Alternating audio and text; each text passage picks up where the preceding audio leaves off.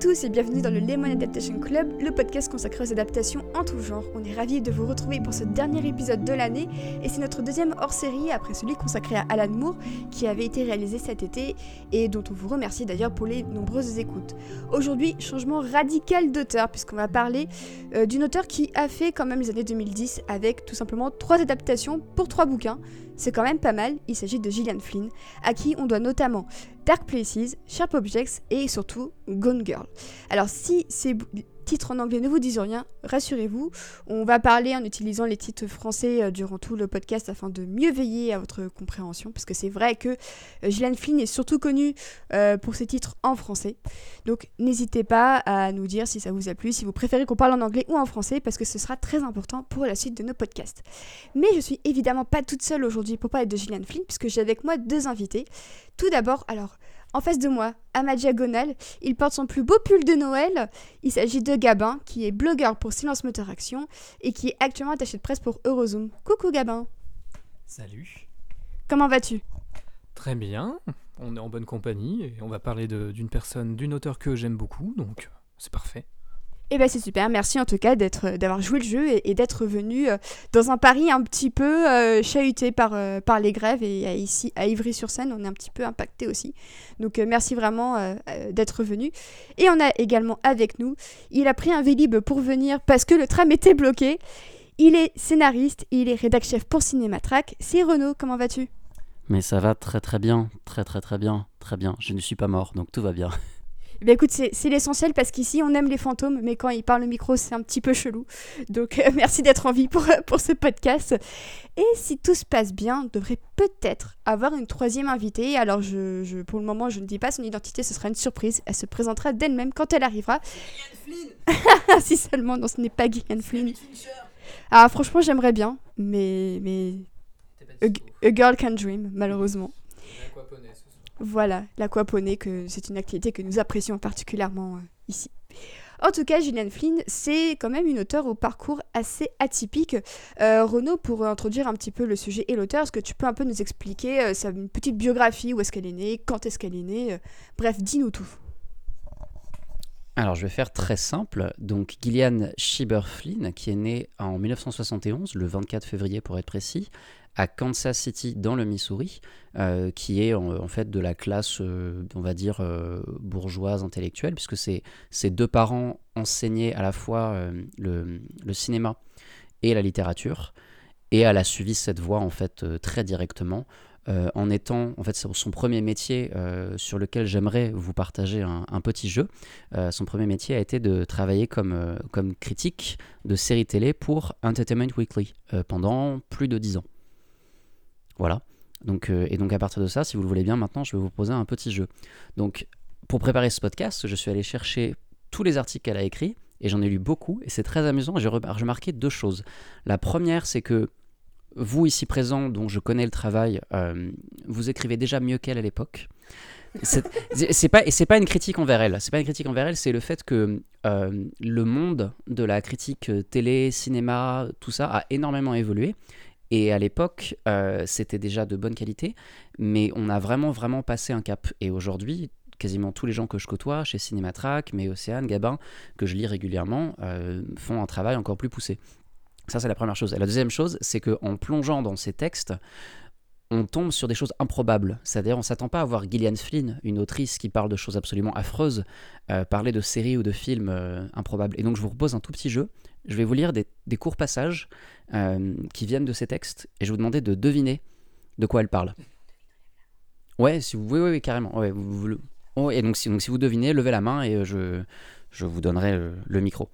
Alors, euh, premier passage, peut-être le plus simple. Pour Océane. Entre des mains moins expertes, il serait dangereux de manipuler des personnages aussi caricatur- caricaturaux que les publicités qu'ils vendent, mais X sait toujours s'arrêter avant de devenir satire. Avec un geste brusque, une réplique brutale, elle pète un câble parce qu'elle sait. X s'empare de la délicate façade des personnages et les met à nu, c'est évidemment C'est Mad Men. Bien sûr que c'est Mad Men. Euh, ensuite, le narrateur donne un ton conte de fées, mais se permet aussi de profiter de son omniscience pour nous offrir un humour sec. L'équilibre n'y est pas encore parfait, surtout quand X survend sa mignonitude, mais on ne peut s'empêcher d'aimer une série qui présente l'amour comme un acte d'héroïsme. Vas-y. C'est Baby Yoda. Non, c'est une série annulée très tôt euh, de... euh, mince, son nom m'échappe là tout de suite. Euh, Pushing Daisies. Euh, c'est bah, c'est Pushing Daisies, non? Oui, non, c'est ça, Pushing Daisies. Ah d'accord, oui, c'est Brian Fuller qui a fait Pushing Daisies. C'est ça, Ouais. je me souviens plus de son nom. Et donc j'en ai deux autres. euh, complètement la ramasse là. Ouais, tu te fais, tu te fais anéantir. euh, Alors, euh, c'est bien, il y en a un là, je ne sais plus ce que c'est.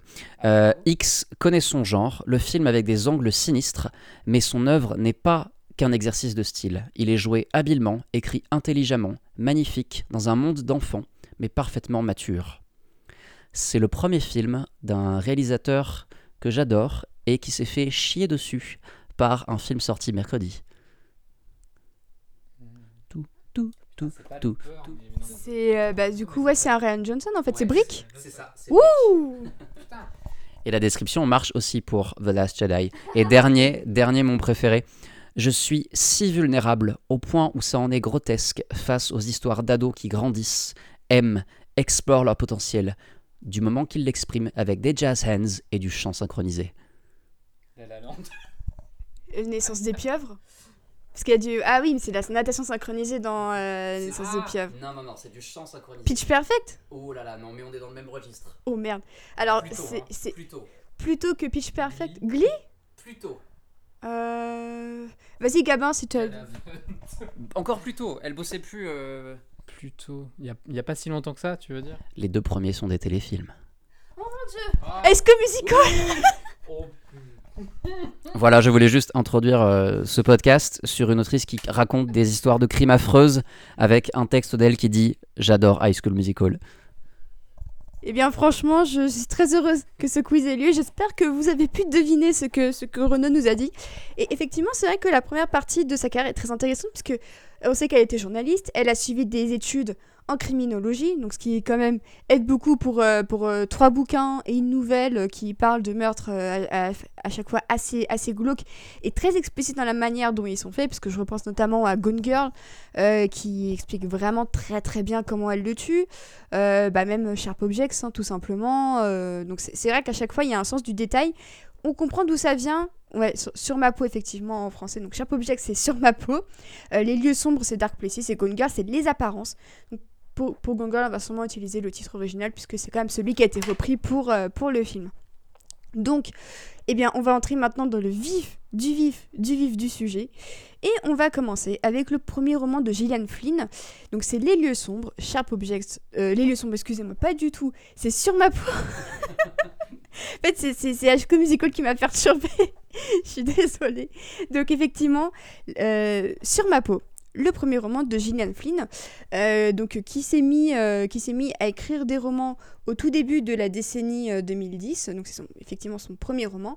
Elle en aura fait que trois. Ça plus une nouvelle qui s'appelle euh, Nous, nous, euh, nous allons mourir ce soir, euh, qui, euh, qui est également disponible avec une, des versions de Gone Girl qui est sortie en France. Sinon, je crois qu'il est disponible de manière euh, à, à part, donc euh, à vous de voir ce que vous voulez faire.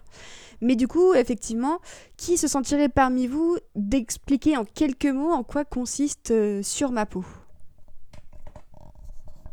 Euh, bah alors sur ma peau, euh, ça nous permet de suivre le personnage de Camille Pricker, qui est une journaliste qui doit revenir dans la ville de Wingap, où elle a passé toute son enfance, une enfance particulièrement traumatisante, surtout en raison de sa relation avec sa mère, qui est vraiment très particulière et très torturée, et donc la ville est marquée par des meurtres très étranges, des disparitions de jeunes filles que l'on retrouve édentées, euh, dans des conditions, euh, voilà, des conditions très très morbides, très très explicites.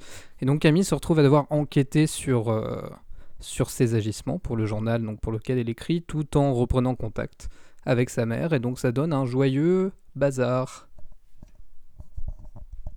Alors effectivement, c'est un, un, livre qui peut être parfois dur à lire par moment parce que ça parle quand même d'automutilation, de scarification. Donc euh, surtout si vous êtes sensible à ces thèmes et aussi également à tout ce qui est dépression et suicide, euh, on va essayer de mettre des time codes pour que si ces sujets soient trop sensibles pour vous, vous puissiez éviter. Parce que même si c'est euh, vraiment un excellent bouquin, une excellente série, ça vaut pas la peine de se farcir du, du trauma à nouveau. Ça c'est clairement quelque chose sur lequel on est extrêmement vigilant. Et je crois que Renaud d'ailleurs veut rebondir dessus. Oui, il faut savoir que quand elle commence à écrire sur ma peau, et même d'ailleurs quand elle le termine, elle écrit encore chez euh, Entertainment Weekly. Donc en fait, elle raconte qu'elle avait beaucoup de mal à partager ses journées entre l'écriture d'articles de séries assez, assez simples. Je vous ai pas tout partagé, mais elle écrit des trucs du genre euh, les clichés qu'il faut arrêter dans les comédies romantiques, euh, des articles sur Jar Jar. Et à côté de ça, elle doit se plonger dans le côté, euh, les mots qu'elle utilise, elle utilise moist, le côté très humide de cette ville, le côté gothique, effectivement, d'un hiver très sombre, puisque, donc, euh, Océane l'a bien annoncé, ça parle de, quand même de scarification, de souffrance. Euh, donc en fait, L'héroïne Camille Praker est, névrosée du fait de son passé, elle est alcoolique, c'est elle la narratrice du livre, et effectivement elle se scarifie, et c'est même plus précis que ça, c'est vraiment un, espèce de délire d'auteur, puisque elle s'écrit des mots en fait euh, sur le corps. Et selon les situations qu'elle vit en fait elle elle sent elle sait tous les mots qui sont écrits sur son corps elle les sent vibrer en fait. Euh, et c'est très euh, très particulier et on est déjà dans une écriture assez méta sur le rapport de l'auteur à son personnage à l'écriture et, et à tout ce qu'il y a de très sombre chez les gens et particulièrement chez les femmes. Et c'est aussi la première héroïne. Donc Camille est une héroïne qui utilise son corps euh, pour l'intrigue, pas seulement pour, euh, pour le sexe, pas seulement pour, euh, pour vivre, tout simplement pour marcher, mais il y a quelque chose de très, de très organique à son corps, c'est que elle, elle, a un contact direct avec sa douleur. C'est ça qui est très intéressant, c'est que dès qu'elle ressent quelque chose, comme le, le, bouquin le montre très bien. Et je trouve que la traduction en VF est d'ailleurs plutôt, euh, plutôt bien réussie de ce côté-là. Et je, m'attendais au pire. Au final, je trouve que c'est, ils arrivent très bien à reproduire un peu cet aspect sensoriel et ce, lien euh, très malsain entre Camille et sa douleur. C'est que quand Camille ressent une émotion, un mot sur son corps va euh, la chatouiller, va, va s'illuminer en fait. C'est comme si vous aviez un tatouage sur votre peau et que dès que vous pensiez à une dent, et ben le mot dent qui est tatoué sur votre peau va s'illuminer. Et euh, du coup, ça, ça, je trouve que c'est vraiment l'un des aspects du bouquin qui le fait un peu basculer un peu dans le fantastique et effectivement dans le gothique, c'est qu'il y a un lien euh, de, de, psychologique très intense et qui peut parfois dépasser euh, la, la rationalité tout simplement. Je reprends encore la parole, mais j'ai un, lien assez particulier à ce livre en fait. Euh, c'est mon livre préféré de Gillian, Johnson, n'importe quoi. De, bien sûr, oui, de Gillian Flynn. Euh, malgré le fait que je reconnaisse, et on y reviendra, je pense, le fait que Gone Girl est un bien meilleur livre, mais c'est mon livre préféré pour une raison très simple, c'est que la, la trope de, du personnage qui revient dans sa ville euh, dans, sa, dans sa petite bourgade qui n'a pas changé mais qui a un peu changé quand même, avec tous les ressentiments qu'il y a derrière, c'est quelque chose qui m'a toujours énormément marqué et touché, tout simplement parce que je fais partie de ces, de ces gens qui ont vécu ça, parce que ben, j'ai bougé à Paris, j'ai quitté euh, mon coin, et à chaque fois que j'y reviens, en fait, j'ai des, des espèces de ressentiments comme ça. Et donc en le lisant, j'avais l'impression de voir une version très sombre. Euh, heureusement, heureusement très sombre que c'est pas ça que j'ai vécu, mais de, de, ce que je vis quand je reviens revient par chez moi, quoi. Et donc effectivement, Gabin en parlait, euh, Camille revient dans sa ville natale suite à deux meurtres extrêmement euh, brutaux, où en gros, euh, ce sont deux, deux, jeunes filles qui se font littéralement arracher les dents. Donc on sait que les dents, c'est effectivement une pièce à conviction extrêmement importante quand il s'agit de retrouver un cadavre. Donc autant dire que dès le début, on part avec le fait que la personne qui a arraché ses dents, qui a tué ces jeunes filles, elle s'y connaît un petit peu quand même. Elle est pas conne, on va dire. C'est pas, c'est pas le meurtre, oups, oupsie quoi. On, sent dès le départ que c'est fait avec, euh, c'est un meurtre qui a été fait avec euh, pré-détermination, c'est ça? Pré, pré, Préméditation, voilà. ce sont des meurtres prémédités. Ce qui rajoute encore plus à l'horreur au final, c'est-à-dire que c'est vraiment quelqu'un qui décide de traquer ces jeunes filles pour, euh, bah, pour, pour les tuer. Et ce qui est très intéressant, c'est que donc tout au long du livre et de la série, c'est qu'on a un peu l'impression de revisiter tous les clichés de l'enquête policière, ou du moins tout ce par quoi on passe, ce qui fait que comme c'est une petite ville euh, voilà perdue, on refuse de croire, du moins la police refuse de croire que le suspect soit quelqu'un qui vienne de la ville, on pense tout de suite que c'est un étranger, quelqu'un qui est de passage, qui est un tueur en série, peut-être qui a un passif ailleurs euh, dans d'autres villes, et on pense aussi instantanément que le coupable est évidemment un homme. Et ça, c'est aussi euh, toute la particularité de, de Gillian et de ses écrits.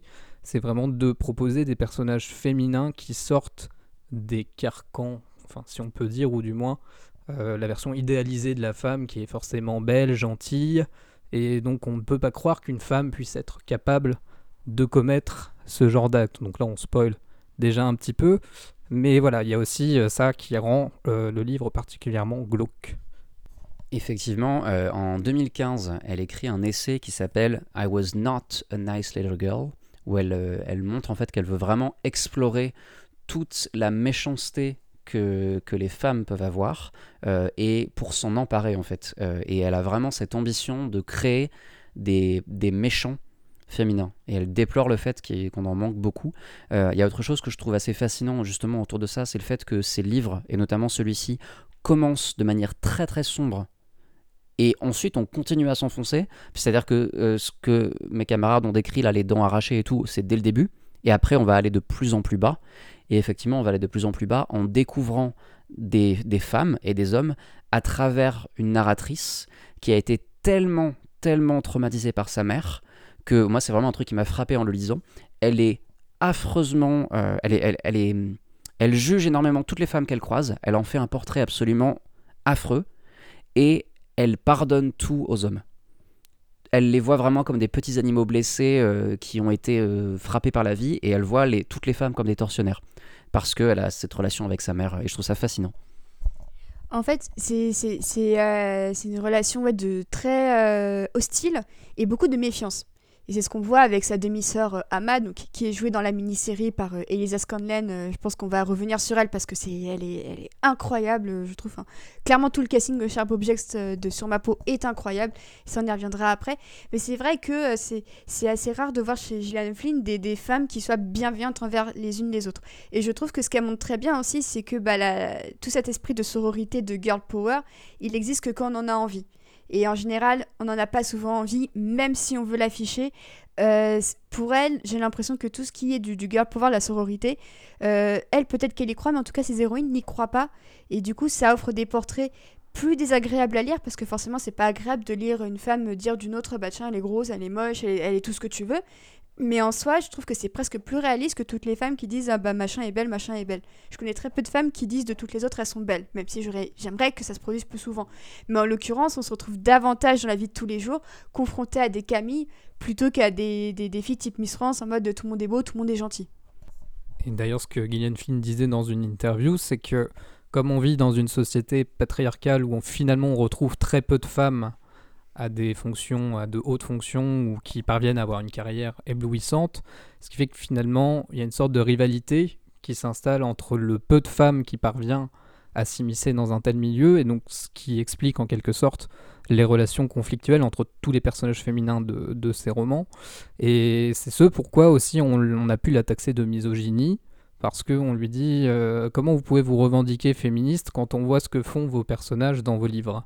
Alors que finalement, elle ne cherche pas à, faire des personnages maléfiques pour dire voilà, la femme est, quelqu'un d'absolument abominable, c'est juste que ce sont des personnages humains qui ont ce genre de sentiments, et si c'était un homme qui agissait de la même manière, ben on, dirait rien.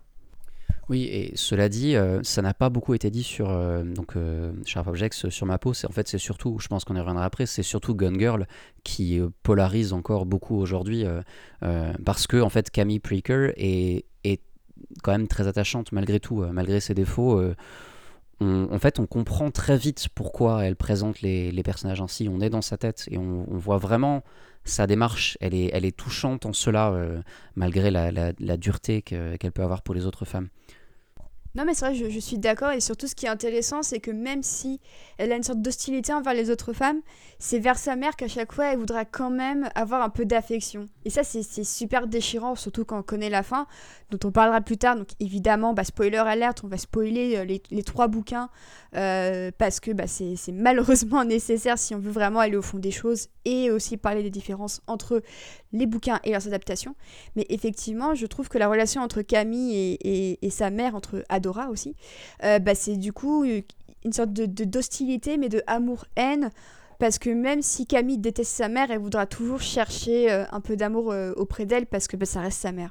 C'est vraiment, c'est c'est presque une sorte de résignation. Ah bah je vais quand même essayer, je vais quand même me, me frotter à un mur, mais je vais quand même essayer. Et je trouve que ça rend ça d'autant plus bouleversant qu'à côté, on sait que Camille bah, pourrait presque aller trouver notre famille ailleurs. Et c'est ce qu'elle fait un petit peu avec l'équipe de son, de son journal, avec son patron et sa femme. Voilà.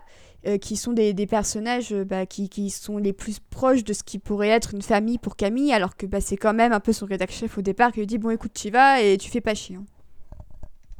Bah, je voulais rebondir là-dessus, justement, sur la relation entre Camille et sa mère, et c'est tout autant valable euh, dans, dans l'inverse, parce que en fait, j'arrive pas vraiment à savoir si, même si sa mère est extrêmement méprisante et lui dit à chaque fois ce qu'elle doit faire et ne pas faire, parce que Camille est là pour faire son travail, donc elle commence euh, par exemple à prendre des notes lors d'une séance religieuse, je sais plus si c'était exactement l'enterrement, les funérailles de l'une des, filles assassinées, donc elle commence à prendre des notes parce que voilà, il faut bien qu'elle nourrisse euh, ses papiers, et sa mère lui prend son stylo en disant non, ce que tu fais, c'est pas correct, etc. Et tout au long du livre ou de la série, on voit que sa mère empiète comme ça sur son enquête. Et à la fois, on comprend par la suite que bon, voilà, c'est parce qu'il y a de l'implication, mais aussi, est-ce que c'est par amour euh, Voilà, de lui dire, bah en fait, il faut que tu arrêtes de faire ça et euh, il faut que tu apprennes à respecter ces gens parce que Adora est en quelque sorte vénérée par tout le monde dans cette ville, tout le monde la connaît. Et voilà aussi, il y a aussi toute cette question d'apparence finalement et de, respect de la part de tout le monde. Et le fait que Camille revienne ici des années après, finalement, elle a surtout peur que ça lui nuise. Mais aussi, il y a toute cette relation derrière qui doit se reconstruire. Donc c'est très très ambigu, très très compliqué. Et c'est ça qui la rend extrêmement riche.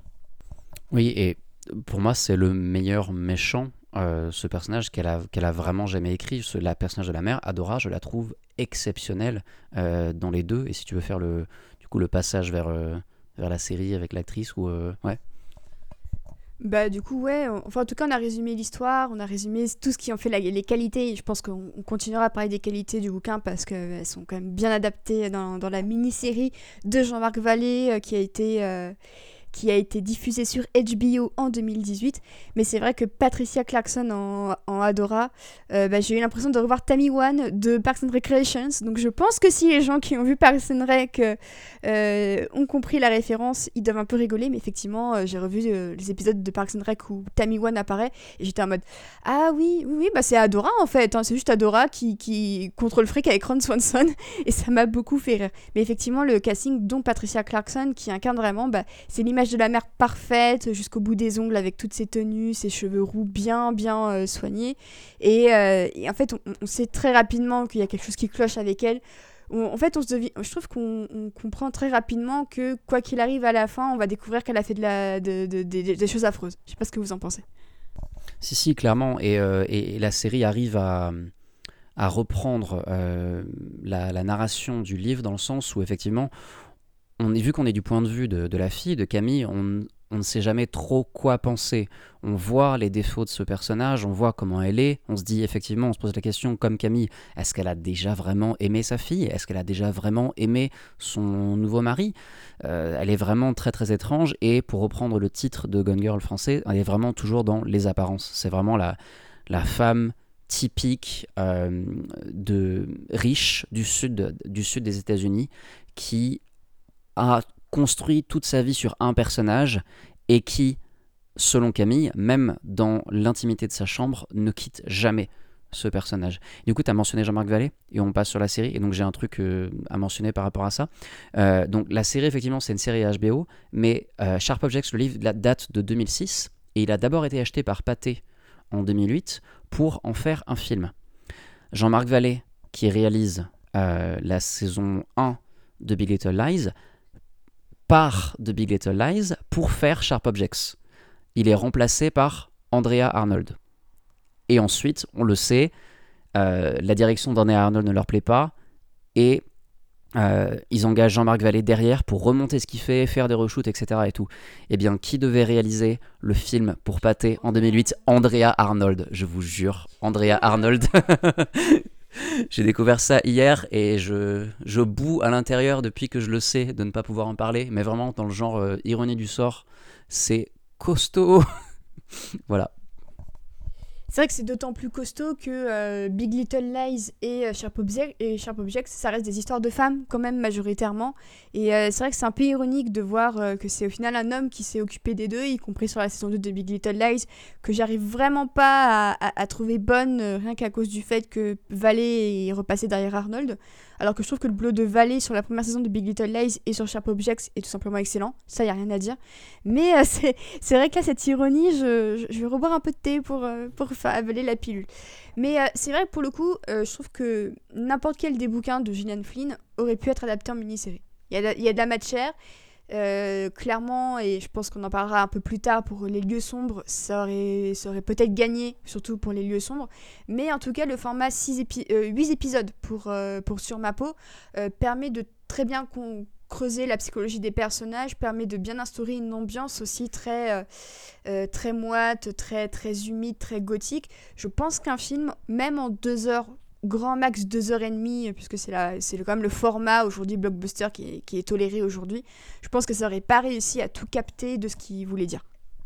Ouais, euh, effectivement, euh, quand on a un lieu unique comme ça, à savoir une petite ville, on a, je pense qu'on a besoin de, des 8 heures pour vraiment ressentir toute l'atmosphère euh, de toute la communauté, en fait, de ressentir que c'est petit, tout le monde parle, tout le monde est au, au courant de tout. Et c'est très bien retranscrit à quelques détails près, il y a deux trois trucs super glauques dans le bouquin qui ne sont pas dans la série. Notamment, je sais pas si vous vous souvenez de ce truc qui m'a marqué, mais c'est un peu une obsession de, Gillian Flynn. Elle a une obsession euh, pour les seins assez particulière. Et dans celui-ci, elle parle de l'usine du coin. Et donc Camille a une obsession qui dit que l'usine du coin, euh, il y a des hormones dedans et les gamines de 12-13 ans, donc les potes de sa, de sa demi-sœur, la Ama, ont toutes des seins énormes sont en fait toutes déjà des, ce qu'elle appelle des femmes, euh, alors que ce sont des, enfants. Et ce genre de truc super glauque, autant effectivement en le lisant, on le ressent, autant à l'écran, je vois pas trop comment on aurait rendu un truc pareil. C'était complètement euh, autre chose, mais je trouve que du coup, la réalisation de la série euh, fait. Enfin, en tout cas, c'est vraiment le style habituel de Jean-Marc Vallée qui a beaucoup d'images presque subliminal. Et ce, procédé-là rend vraiment honneur, du moins, à la vision euh, de Camille et à sa psychologie qui est vraiment exploitée donc, dans le livre, où on se retrouve comme ça à avoir des parenthèses qui nous permettent de comprendre à quel point elle est torturée. Et c'est aussi comme ça que, du coup, euh, Jean-Marc Vallée retranscrit euh, tout ce dont on parlait auparavant, et donc des, brûlures que Camille ressent lorsque voilà, elle, elle, éprouve une émotion, elle sent un mot qui voilà, brûle sur sa peau.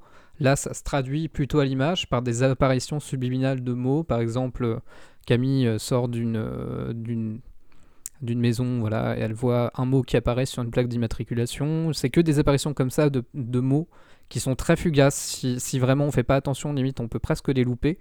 Et on voit aussi beaucoup de, de petits plans comme ça où Camille euh, boit, où Camille se masturbe, où Camille repense à son passé, il y a des, flashbacks comme ça qui permettent de comprendre vraiment à quel point elle est torturée. Et j'avais peur que tout ça passe un peu à la trappe où on se dit bah finalement c'est l'enquête qui importe. Et tous ces détails là euh, permettent de se rendre compte à quel point elle peut être affectée personnellement par tout ce qui se passe ici.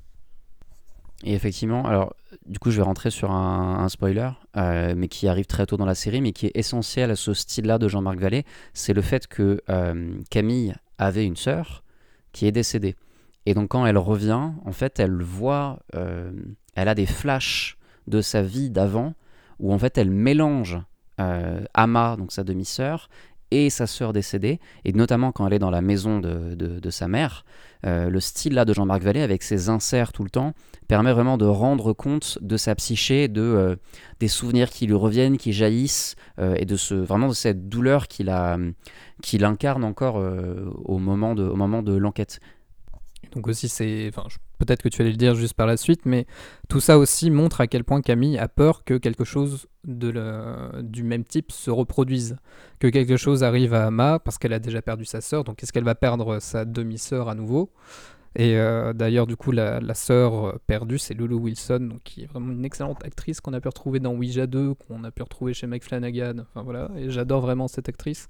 Et celle aussi qui joue Camille jeune, c'est Sophia Lillis. Et, et l'adulte, on l'a voilà. dit. Et l'adulte, c'est Amy Adams. Voilà, je pense qu'on aurait tous aimé, euh, en tout cas beaucoup de gens auraient aimé voir Amy Adams euh, jouer Sophia Lillis dans sa chapitre 2, du coup, mais malheureusement on a eu Jessica Chastain, même si j'aime beaucoup Jessica Chastain quand même. Mais euh, voilà, c'est vraiment une continuité très très intéressante, du moins dans le choix des actrices, parce que autant Sophia que Amy Adams, les deux sont, sont vraiment fantastiques. Alors effectivement, je trouve que l'une des principales différences peut-être de ton entre le livre et la mini-série, c'est que dans le livre, j'ai eu l'impression que euh, malgré toute la psychologie ultra développée de Camille, tout ça, euh, c'était l'enquête qui primait. Là où dans la mini-série, euh, l'enquête prime évidemment, mais c'est surtout l'histoire de Camille avant de raconter une histoire d'enquête. je pense que c'est une des Enfin, en tout cas, en, lisant le bouquin, ça c'était beaucoup plus, ça parlait beaucoup plus de l'enquête en fait je trouve. Alors que dans la mini-série ça prend son temps avec des scènes super étirées aussi justement pour euh, pour euh, pour euh, continuer un peu à, approfondir l'atmosphère mais j'ai trouvé que la mini-série était plus une mini-série presque pas de slice of life mais presque là où le livre est vraiment très condensé sur une période de jour extrêmement précise et qui va droit au but concernant l'enquête. J'ai l'impression que vous êtes un peu en désaccord avec moi. Gavin t'es d'accord avec elle? Euh, moi, je suis d'accord parce que, en fait, vraiment, tous les, flashbacks sur, euh, sur Camille et sa sœur, donc quand elles étaient enfants, arrivent dès le premier épisode de la série, finalement, alors que dans le bouquin, ça arrive très, très tardivement. On sait qu'il y a quelque chose, mais voilà, ça, ça reste très mystérieux pendant très longtemps, alors que la série le, le met d'emblée, quoi. Alors du coup, je suis pas d'accord. Euh, je trouve effectivement que le livre commence avec l'enquête puis l'oubli quand on se plonge dans le personnage de, Camille, et il revient finalement, euh, j'ai envie de dire un peu par accident, mais pas vraiment, euh, parce qu'en fait, elle, fait une enquête journalistique en même temps qu'il y a une enquête policière. Et dans la série, l'enquête policière est beaucoup plus présente que, euh, dans, que dans le livre. Donc il y a un, détective sur place, je ne sais plus comment il s'appelle, mais il est bien plus présent dans le, la série notamment parce qu'ils ont casté un acteur, que c'est une série, qu'il faut qu'il revienne dans tous les épisodes, etc. Et tout, il y a, des, il y a une logique là-dedans. Euh, et c'est notamment dans la série, c'est lui, c'est Richard, oui c'est Richard, c'est ça, c'est Richard, euh, qui est joué par un acteur que j'aime, Chris Messina, que j'aime beaucoup dans The Newsroom, qui fait un très bon connard. Euh, et, là, et là un peu aussi, c'est vrai. Euh, Deck, s'il s'appelle Richard. un cab.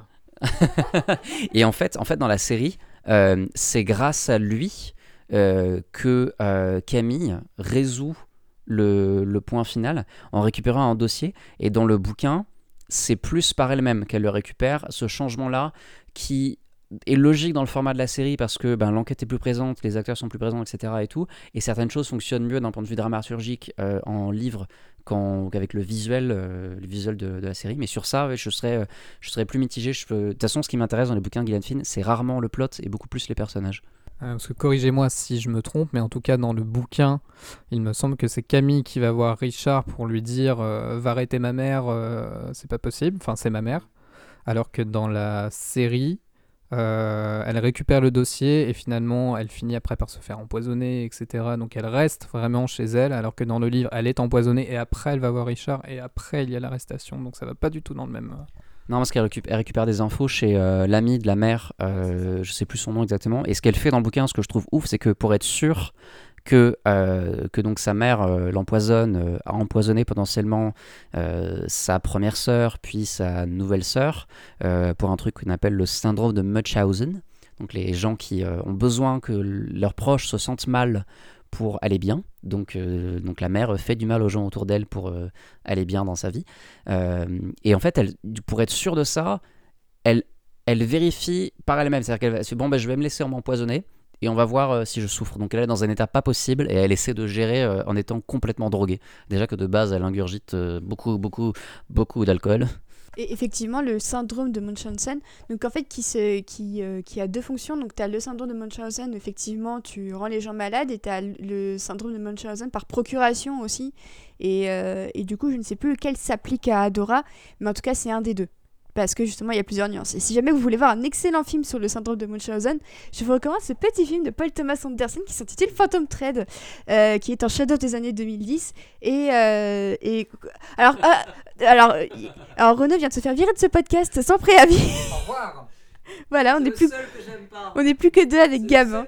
Alors je, je, je t'ignore à partir de maintenant. Donc Gab, hein, tu voulais reprendre la parole? Non, alors plus sérieusement, et c'est vrai que c'est très intéressant parce que dans le, la mini-série, T'as autant l'impression qu'elle se laisse empoisonner pour que sa mère s'occupe d'elle que pour prouver qu'elle a empoisonné. Et moi, je savais pas, en fait, je trouve que Amy Adams joue vraiment très bien. C'est que tu es toujours dans le doute de savoir si c'est pour prouver qu'elle a empoisonné, si c'est pour que sa mère s'occupe d'elle parce que c'est une validation et c'est une affection et une attention qu'elle recherche pendant toute l'histoire, ou alors si c'est les deux. Et en fait, j'ai toujours pas d'avis définitif. Et en fait, je pense que en fait, ça dépend de, l'appréciation de chacun, en fait. Pour revenir bah, du coup sur le syndrome de Munchausen, si j'ai bien compris, c'est le syndrome de base vraiment de Munchausen, c'est quand toi tu te rends malade pour que les gens s'occupent de toi. Et le Munchausen par procuration, c'est donc quand tu rends quelqu'un d'autre malade pour t'occuper de lui. Et donc là, c'est ce que Adora fait euh, et a fait donc pendant des années. Et c'est euh, pour elle vraiment cette manière de euh, s'accaparer ses filles et de leur prouver son amour, même si finalement, voilà, pour la sœur de Camille décédée, bah, c'est un peu ce qui a mené à sa perte, puisque derrière on voit que Adora a fait en sorte que toutes les analyses médicales soient rejetées ou voilà pour pas qu'elle puisse être induite, pour pas qu'on la rende coupable. Et donc elle cherchait à tout prix à conserver ce lien qui était un peu le, seul véritable lien d'amour qu'elle portait euh, pour ses enfants.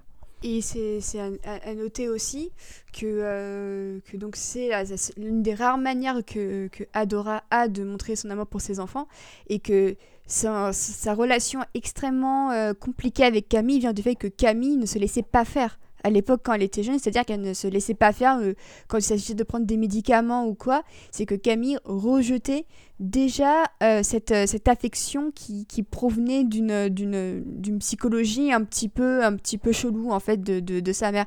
Et c'est ça qui, qui est intéressant, c'est que du coup, toute l'hostilité entre Camille et Adora, bah, on se rend compte au final que bah, elle est ultra justifiée parce que bah, Camille avait raison de, depuis le début, de manière presque un pressentiment qu'elle avait en fait.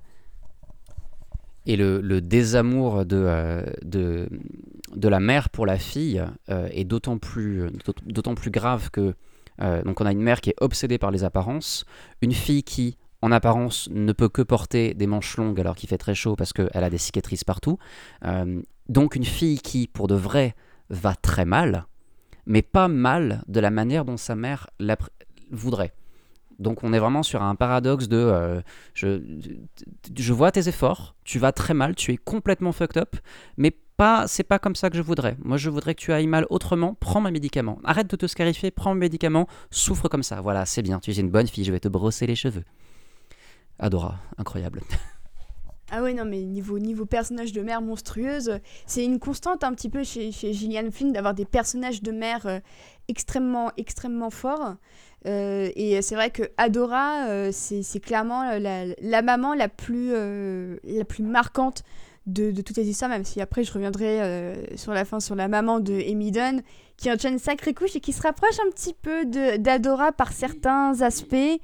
Euh, bon, on va pas trop trop aller vite en besogne, mais c'est vrai que je trouve que c'est un des ponts qu'on peut faire entre, entre, oui, entre beaucoup de, de, de, de personnages de Gillian Flynn.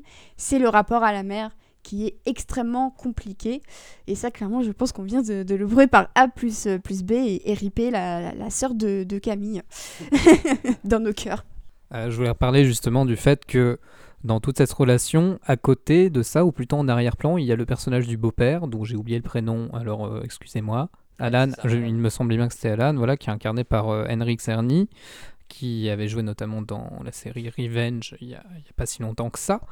Et donc euh, lui, en arrière-plan, il est toujours là. En fait, il ne, il ne fait rien. Enfin, il fait pas grand-chose. Il y a tout qui se passe autour de lui.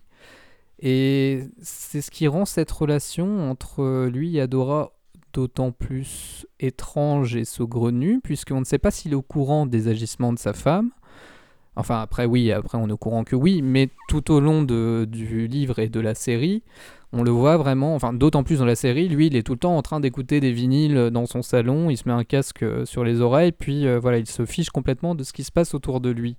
Et je trouve ça d'autant plus brillant, en fait, de voir que c'est censé être l'homme de la maison, mais non, en fait, c'est Adora qui contrôle complètement et ça renverse ce stéréotype euh, qu'on peut voir très habituellement. D'ailleurs, euh, dans les bouquins de Gillian Flynn, euh, de, de, manière assez diverses. On a quand même énormément d'hommes qui brillent par leur passivité euh, sous différents axes, effectivement, que ce soit euh, Nick Dunn euh, d'une certaine manière dans Gone Girl, mais, aussi, mais aussi Ben dans Les lieux sombres, et même là, effectivement, celui-ci, et dans le bouquin, le détective, qui est beaucoup plus inutile que dans la série, où là, il a quand même un rôle un peu plus, un peu plus important. Et, et, justement, ce que j'aime beaucoup aussi dans Sur ma peau, c'est que les hommes sont soit passifs, ou soit ils sont dans la peau du, du toy boy pour euh, l'héroïne. Et euh, justement. Comment le, suspect, euh, John King. Et oui, le, le, suspect justement avec lequel Camille finit par coucher alors qu'il a que 18 ans, donc ce qui est un petit peu problématique d'un point de vue moral, hein, on va pas se mentir, parce qu'elle a a priori un peu le double de son âge, à 2-3 ans près. Donc euh, c'est vrai que euh, en, lisant le bouquin, on a vraiment l'impression que le détective est juste là pour que euh, Camille puisse un petit peu se soulager et un peu baiser quand, quand, elle veut. Et ça qui est intéressant, c'est que pour une fois, on a un personnage masculin qui sait exactement ce à quoi sert la plupart des femmes dans des romans policiers, c'est-à-dire bah, elle est là par hasard, elle est un peu suspecte, ah bah tiens, allez, elle va, elle va aller ken euh, le détective un peu, un peu mystérieux. Et là, en l'occurrence, c'est totalement renversé puisque c'est l'héroïne qui a, euh, elle a des, des, envies sexuelles aussi euh, assez étranges. On voit qu'elle se masturbe sur des photos de, de, de extrêmement graphique, extrêmement violente. Donc on voit aussi que sa, sexualité est influencée par des trucs extrêmement graphiques extrêmement violents et que bah, c'est forcément en corrélation avec tout ce qui se passe sur son corps. On voit aussi qu'elle n'aime pas montrer son corps euh, quand elle est dans l'intimité, sauf avec le suspect de 18 ans à la fin. Et, euh, et donc, euh, et donc c'est ça aussi que, que j'ai apprécié, c'est que l'héroïne a vraiment euh, une liberté sexuelle euh, sans, sans, retenue en fait. C'est-à-dire à partir du moment où elle voit quelqu'un qui lui plaît, que c'est réciproque, elle va pas réfléchir, elle va y aller. Et même si elle sait que sur le long terme ça va pas lui faire du bien, bah, son moment elle s'en fiche parce que ça lui fait du bien quoi. Et c'est vraiment le genre d'héroïne qui va pas s'excuser pour sa sexualité en fait. Non et voilà, je voulais juste euh, vraiment compléter ce, ce point-là où on se dit que voilà d'ordinaire c'est plutôt euh, l'homme qui va euh, se taper une fille qui a deux fois, deux fois moins son âge, donc comme Nick dans, dans Gone Girl et évidemment ça se retourne contre lui. Et donc là, bizarrement, quand c'est une femme, et bah, dans les trois quarts des œuvres où ça va se passer, on va tout de suite dénoncer en disant que c'est un mauvais personnage féminin et que ça sort encore une fois des stéréotypes. Alors que voilà, Gillian Flynn montre à quel point elle a envie juste de montrer des personnages féminins qui sont libres et qui ont le droit de faire ce qu'elles veulent. Euh, et justement, en parlant de femmes qui font ce qu'elles veulent, eh bien ce qui se passe dans ce bouquin, c'est que les femmes eh ben, font ce qu'elles veulent et elles butent des gens. Euh, et donc il faut quand même qu'on arrive à, ce, twist final où effectivement euh, la méchante de l'histoire, la grande méchante, c'est certes Adora, mais en vrai, les gamines qui sont mortes euh, ont été tuées par les autres gamines, dont la demi-sœur, donc la, fille de Adora. Et ça, euh, ça c'est quand même assez énorme. Dans la série, dans la série, c'est assez incroyable comme, comme moment de, de révélation, déjà comment c'est amené. Et dans le bouquin, c'est amené d'une autre manière, peut-être moins habile, mais, euh, mais quand même très très efficace. Alors clairement, pour expliquer un petit peu la fin, euh, en tout cas dans la série, on apprend que Adora a effectivement empoisonné ses filles, elle se fait arrêter, elle se fait juger, parce qu'effectivement elle a tué sa fille, donc il faut qu'elle aille en prison, hein. à un moment donné on va peut-être pas... Voilà. On retrouve effectivement de l'ADN. Et euh, du coup, Adora euh, va en prison et Ama va vivre avec euh, justement sa demi-sœur Camille.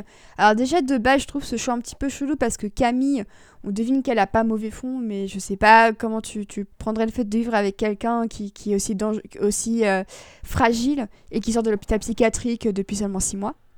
Donc c'est vrai que ça, pour le coup, c'est un petit peu une facilité, j'ai trouvé, mais effectivement pour accompagner l'histoire. Et on découvre à la fin que bah, le, la fameuse maison de poupée de, de, de, de, Hama, qui nous a accompagnés durant toute la saison, on découvre que le, sol de l'une des chambres est tapissé dedans. Et euh, on découvre effectivement que euh, c'est Hama qui est derrière tout ça, a une révélation sur fond de Led Zeppelin, parce qu'on n'a pas encore parlé du rôle de la musique, mais effectivement, je pense que, vu la tête de, de Renault, je pense que c'est bel et bien prévu. Ah d'accord, bah écoute, je, je vais être seule à en parler du coup. Oui, le sens de la musique de Jean-Marc Vallée sur, sur, cette série, effectivement, euh, on en reparlera.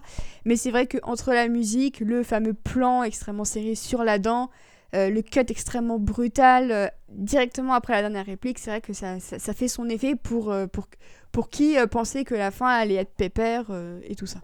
Non, pour moi, c'est très logique en fait qu'elle, que Camille la récupère. C'est pas un choix intelligent de sa part, mais c'est logique parce qu'il y a ce, cette espèce de rupture de ok, et si j'avais une occasion d'être ce que ma mère n'a jamais été.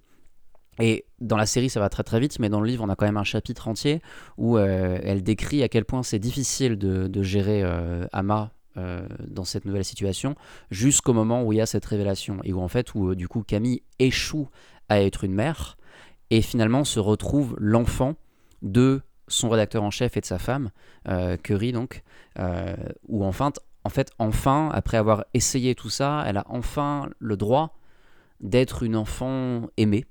Euh, certes, à, 34 ans, je crois qu'elle a 34 ans, euh, mais, mais enfin, une, fin quand même, peut-être la, peut-être une des fins les plus heureuses des histoires de, Gillian Flynn d'une certaine manière, malgré euh, l'horreur qu'il y a autour. Bah pour moi, c'est pas du tout un happy end parce que tu, tu découvres que c'est une horreur qui, qui, est presque et, génétique en fait. Euh, et, au point où tu te demandes où, euh, Camille, est-ce que tu sais pas si peut-être qu'en fait ça couve en elle et que bah on ne sait pas parce que c'est dans une histoire qui ne sera jamais écrite, mais elle, est capable de ce genre de choses. Mais je trouve justement que cette fin pose la question de euh, comment une mère peut impacter sa fille et comment on peut hériter, peut-être pas de la violence, mais en tout cas comment on peut grandir dans un milieu qui favorise justement ce type de violence euh, extrêmement euh, physique parce que d'un côté on a Adora et une violence extrêmement psychologique parce qu'il n'y a pas de coups échangés, il n'y a rien du tout, c'est juste des médicaments donnés, ce sont juste des paroles. Et en face on a Ama qui est un peu l'autre face de la pièce où c'est une violence vraiment ultra psychologique, ultra euh, physique euh, qui s'exprime de manière très sanglante. Et justement, en fait, en regardant Adora et Ama, on se dit c'est les deux faces d'une même pièce. On se dit est-ce que Camille, est-ce que Camille aussi euh, aurait pu avoir ce destin? Et est-ce que la sœur morte, la sœur morte de Camille aurait pu avoir aussi ce, ces prédispositions? En fait, pour moi, la réponse, elle est déjà Camille, elle se fait du mal à elle-même. Toute sa violence, elle est infligée sur son corps. Donc c'est voilà, on a les trois facettes. On a le trio, euh, le triumvirat, la trinité euh, sainte de la violence. Euh, la violence psychologique, la violence sur soi et la violence sur les autres. Et effectivement, je suis d'accord avec toi par rapport à la fin de la série. la fin du livre, je suis effectivement plus nuancé, mais effectivement, vu que la série se termine sur les scènes d'ultra-violence des, des, meurtres, oui, on est clairement dans ok, donc cycle de la violence éternelle, génétisme, ça ne s'arrête jamais. Je suis d'accord avec toi. Ouais, parce que voilà, le plan final de l'épisode, c'est euh, euh, donc du coup Amy Adams, enfin euh, Camille qui se retourne et après avoir découvert la dent dans la maison de poupée d'Ama, et donc elle découvre que Ama est là et l'image se coupe jusqu'à ce qu'on ait post-générique les scènes de meurtre. Et donc la grande différence avec le livre qui va un tout petit peu plus loin, c'est que on apprend après que Ama a été, été arrêtée que Camille retourne, enfin voilà, elle recommence à s'auto-mutiler et on, sait que ça aurait pu partir très loin, que si Curry et sa femme n'étaient pas arrivés, peut-être que Camille serait morte finalement. Et euh, ce qui est vraiment dit, en tout cas à la toute fin de l'épilogue, ce qui est transmis dans la série via donc l'article que Camille écrit à la fin, à la suite de tous ces meurtres, Euh, elle dit voilà, étais-je doué pour m'occuper d'Ama par simple gentillesse, ou bien cela me plaisait-il parce que je souffre de la maladie d'Adora? J'hésite entre les deux, surtout la nuit quand, ma peau commence à pulser. Donc même elle-même s'interroge sur le fait que ce mal puisse être ou non héréditaire. Et tout à fait, et c'est pour ça que je, trouve que la, la fin de la série, en tout cas, c'est pas du tout à, à parce que dans le livre, on apprend bah, ensuite du coup que Ama aussi, euh, bah, elle, se fait, se dénoncer tout simplement. Mais il y a quelque chose d'extrêmement euh, désespéré euh, pour Camille, parce que bah, elle, perd tous les membres de sa famille euh, biologique. Et euh, je trouve qu'il y a une forme de, nihilisme à dire que peu importe euh, qui sont les gens de votre famille, bah, il y a quelque chose de, pourri dans une personne bah, bah on, on peut rien faire en fait et je trouve que c'est la fin la plus pessimiste et la plus désespérée des Gillian Flynn Je reste pas d'accord. Je- J'entends tout ce que vous dites, mais en fait, la présence de Curry et de sa femme vraiment me donne de l'espoir dans ce qui peut arriver à Camille. Et, euh, et j'aimerais poser la question, question à Gillian Flynn. Et comme on a dit qu'elle était invitée ce soir, on va pouvoir lui poser la question directement. Non, c'est pas vrai, elle est pas là. J'ai menti. Yann, si tu nous écoutes. et alors l'un des derniers points aussi qui est très intéressant dans euh, sur ma peau c'est l'utilisation de la musique et alors euh, là-dessus je voulais vraiment revenir dessus parce que et c'est pas seulement parce que je suis fan de Led Zeppelin euh, mais aussi un petit peu quand même c'est surtout que la musique permet à Camille, c'est une de ses rares connexions avec l'humain. Et ça qui, qui est euh, assez bien fait euh, dans, dans la série. On sait que Jean-Marc Vallée apporte toujours un énorme soin euh, à la musique dans ses films. Ça, c'est clairement un, un mélomane pur jus, qu'on aime ou non ses films ou ses séries. La BO est toujours top au rendez-vous. Et là, en l'occurrence, donc, il utilise beaucoup Led Zeppelin et dont certaines chansons. par exemple, une que j'aime beaucoup, c'est Thank You. C'est une des plus belles chansons de Led Zeppelin et du coup, je suis grave heureuse que, euh, que, qu'elle soit super utilisée dans, dans, Sharp Objects. Et surtout, l'utilisation permet donc de créer une connexion avec l'humain et notamment avec son ancienne euh, camarade de chambre à l'hôpital psychiatrique.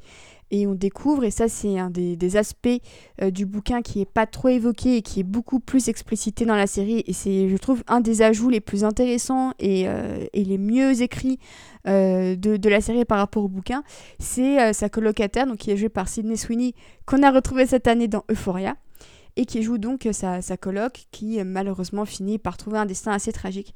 Et cette manière que Camille a d'entretenir une relation avec, avec le fantôme de son ancienne coloc à travers euh, la musique qu'elles écoutaient toutes les deux, je trouve que c'est une idée euh, extrêmement forte parce qu'elle prouve à quel point Camille n'est pas capable euh, d'humanité et d'empathie avec ceux qu'elle côtoie, mais c'est davantage du côté des morts que on, elle, trouve son humanité et je trouve que c'est une, idée assez, assez bouleversante sur le papier et qu'elle est formidablement mise en scène. Je ne sais pas si vous vouliez réagir dessus.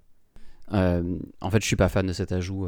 je, je trouve pas qu'il apporte grande chose, mal- malgré tout l'amour que j'ai désormais pour Sidney Sweeney grâce à Euphoria. Euh, L'ajout de ce personnage, de cette relation, je comprends l'intérêt dans la série, euh, mais non, ça me, ça ne m'a pas. euh, En fait, il n'y a pas beaucoup d'ajouts de la série que j'apprécie particulièrement comparé au bouquin, même si je trouve la série géniale. Et d'ailleurs, on l'a pas mentionné, mais Gillian Flynn euh, a écrit la majorité des épisodes. euh, dessus donc euh, elle est vraiment euh, elle a vraiment le, le- elle a vraiment le pied dedans quoi Je voulais aussi ajouter que la série a été créée par euh, Martin Oxon, à qui on doit aussi la très bonne série Unreal, du moins sur la première saison, parce qu'après c'est vraiment parti en cacahuète. Euh, et donc aussi, je voulais revenir sur une autre scène qui n'a pas été ajoutée, qui est vraiment dans le livre, qui est la rencontre entre euh, Camille et James Capici, le petit James Capici, dont l'acteur est maintenant dans Watchmen et joue donc le fils adoptif de Regina King. Merci. Angela Eber. Et donc j'adore cet acteur et c'est vraiment euh, cette scène-là, ça montre aussi à quel point toute cette ville, c'est un peu voilà l'Amérique profonde puisqu'on se retrouve à avoir un gosse sur un canapé qui, euh, parce qu'il a été traumatisé de voir une dame euh, en blanc emmener une petite fille dans la forêt, se retrouve à avoir un, un revolver avec lui sur le canapé en disant non t'inquiète pas Camille, je suis en sécurité, j'ai un flingue. Et voilà, l'Amérique. Et bien justement, en parlant d'Amérique, tu mets aussi le doigt sur, euh, une notion euh, très importante, c'est que euh, Sur ma peau se déroule dans le sud des États-Unis. Et que à plusieurs reprises dans la série, donc qui se déroule de nos jours, qui est tout à fait contemporaine, hein, ça c'est très important de le rappeler, on a quand même des fêtes qui ont des bons gros relents racistes. Euh, et euh, on voit notamment l'apparition du drapeau des confédérés. Et je crois que Renault est... Seul ajout que j'apprécie, le Calhoun Day, effectivement, cette fête, fête inventée euh, pour, donc, sur une, une femme du, de, de, cette ville de Wingap qui aurait refusé de se rendre face aux, aux, nordistes, donc aux aux gentils, si pour résumer les choses assez simples, hein, simplement. Euh, et effectivement, ils ont inventé cette fête pour une logique narrative, en fait, pour mettre tous les personnages au même endroit, histoire de rassembler tout le monde, pouvoir rassembler les informations pour, euh, pour le personnage de Camille, qui fait son article. Et ouais, quel ajout génial, quel folklore, c'est brillant. C'est Ama qui l'incarne dans la fameuse représentation aussi, c'est ça. C'est génial, c'est génial, c'est trop brillant. C'est surtout qu'en plus ça se finit par se faire brûler, donc euh, on pourrait penser qu'elle elle est une victime très pure, très innocente, euh, une sorte de, vierge, euh, de vierge Marie avant l'heure avec ses longs cheveux roux, sa tenue toute blanche.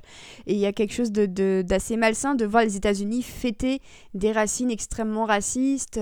Et justement, en fait, c'est un aspect que je m'attendais à voir dans le bouquin parce que j'ai d'abord vu la mini-série et ensuite le bouquin. Et quand j'ai vu que ça apparaissait pas dans le bouquin ça m'a un peu déçu parce que je trouve que justement c'est clairement pour moi une des, meilleures thématiques de la mini-série.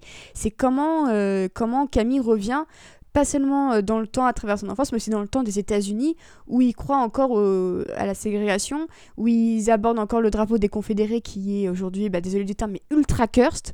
C'est-à-dire que si vous voyez un drapeau des Confédérés chez quelqu'un, que vous le voyez avec un t-shirt ou une casquette, c'est clairement que cette personne ne vous veut pas du bien et qu'elle en veut encore moins du bien aux personnes euh, afro-américaines notamment, hein, pour ne citer que ça.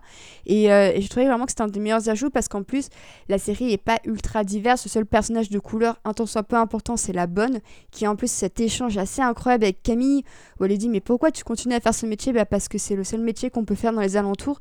Et en une seule phrase, euh, Flynn qui a pas beaucoup de personnages diversifiés dans, ses romans et c'est un des rares bémols de, de, de, sa bibliothèque, on y reviendra après.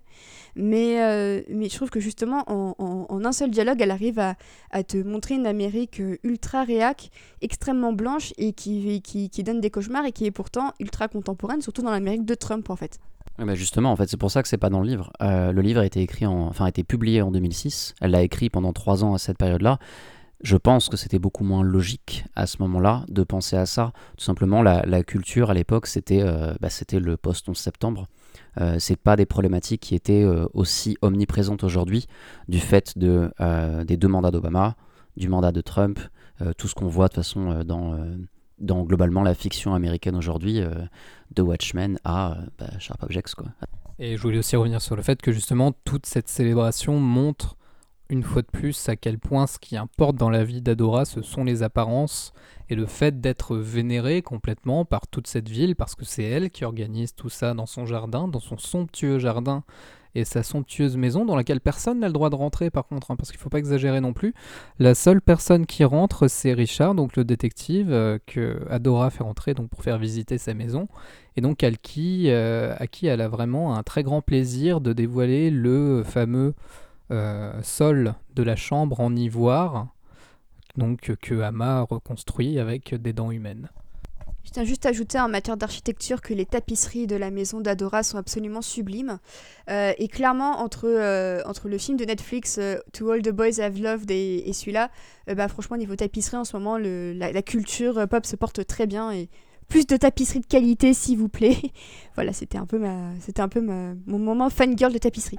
Bon, je parlerai pas de tapisserie, mais on parlait très rapidement du coup de la, la bonne de la famille, donc euh, d'Adora, enfin de Camille, et euh, on peut voir que la relation entre elle et Camille finalement est ce qui se rapproche le plus d'une vraie relation mère-fille, puisqu'il y a une réelle complicité entre les deux. C'est ça, c'est vraiment le prolongement de, à partir du moment où ce n'est pas lié à son arbre généalogique, il y a des connexions maternelles un petit peu tordues, euh, parfois un petit peu compliquées qui se, qui se créent entre elle et Camille, mais ça reste un lien de toute manière plus, plus humain et plus authentique que celui qu'elle a avec, euh, avec Adora. Euh, est-ce que vous vouliez rajouter quelque chose sur, sur ma peau? Je pense qu'on a fait le tour et un dernier truc de la part de Renaud. C'est exceptionnel, bravo, j'adore. Meilleur livre de Gillian Finn. Et ben voilà. Alors moi, pas trop de suspense, c'est clairement les apparences, mais c'est vrai que sur ma peau est, clairement euh, un très bon deuxième, euh, vraiment. Et ce qui me permet de faire une transition vers ce qui est selon moi Euh, le moins bon livre de Gillian Flynn, la moins bonne des adaptations de son travail, c'est Les lieux sombres, Dark Places. Donc clairement, je pense qu'on va partir sur du Dark Places, hein, parce que c'est le titre aussi qui a été gardé, je crois, en français. Euh, donc qui t'a fait autant se faciliter la vie. C'est le deuxième roman de Gillian Flynn, qui est paru donc quelques années après l'immense succès euh, de, de, Sur ma peau. Et euh, c'est une adaptation qui est un peu sortie en catimini parce qu'elle a quand même été faite un peu dans l'ombre de Gone Girl. Il y a même pas six mois, en tout cas en France. La date de sortie française, il n'y a même pas six mois de décalage entre Gone Girl et Dark Places. Donc forcément, il s'est un petit peu fait marcher sur les pieds. Pour autant, que cette, adaptation et ce roman sont dénués d'intérêt? Je laisse la parole à Renaud. Alors, euh, le film, clairement, oui, mais on va en reparler. Euh, en revanche, effectivement, le, livre euh, a certains défauts, mais je le trouve excellent. je l'ai lu pour ce podcast, et juste pour faire un, petit récap de mon histoire personnelle avec Gillian Flynn, comme tout le monde, j'ai découvert avec Gone Girl, mais je me suis pas posé la question à ce moment-là parce que c'était un film de Fincher. Et un film de Fincher, on arrive et on pense Fincher partout. Puis, effectivement, est arrivé comme tu l'as très bien dit, donc Dark Places, avec cette mention, l'autrice de Gone Girl, je me suis dit, ok, je suis curieux, je vais voir ça. C'était nul à chier. Euh, mais en le voyant, je me suis dit, on dirait que ce que ça veut raconter pourrait me plaire. Et donc j'ai eu à ce moment-là, j'ai fait quelques recherches, je me suis dit, ok, je pense que je pourrais aimer cette autrice. Et finalement, j'ai laissé traîner jusqu'à ce que euh, une très bonne amie, Alexandra, que je cite, euh, me parle de Sharp Objects au moment où la mini-série avait été annoncée que j'ai fini par lire, euh, que j'ai euh, vraiment beaucoup, beaucoup adoré. Et c'est comme ça, en fait, que je me suis retrouvé finalement à lire Dark Places pour le podcast, mais aussi pour moi, et en trouver des qualités. Donc pour présenter euh, rapidement de, quoi ça parle, donc on a encore une narratrice principale qui a vécu des choses affreuses. Elle s'appelle Libby et c'est la survivante d'un massacre. En gros, en 85, dans sa maison, dans sa, ferme, euh, sa mère est morte, ses deux sœurs sont mortes, et la personne qui a été arrêtée de par son propre témoignage à elle, c'est son frère Ben, qui avait 15 ans à l'époque. Donc l'histoire commence euh, longtemps après, quand elle est désormais une adulte. Elle commence en disant Il y a quelque chose de mauvais en moi, I have a meanness in me.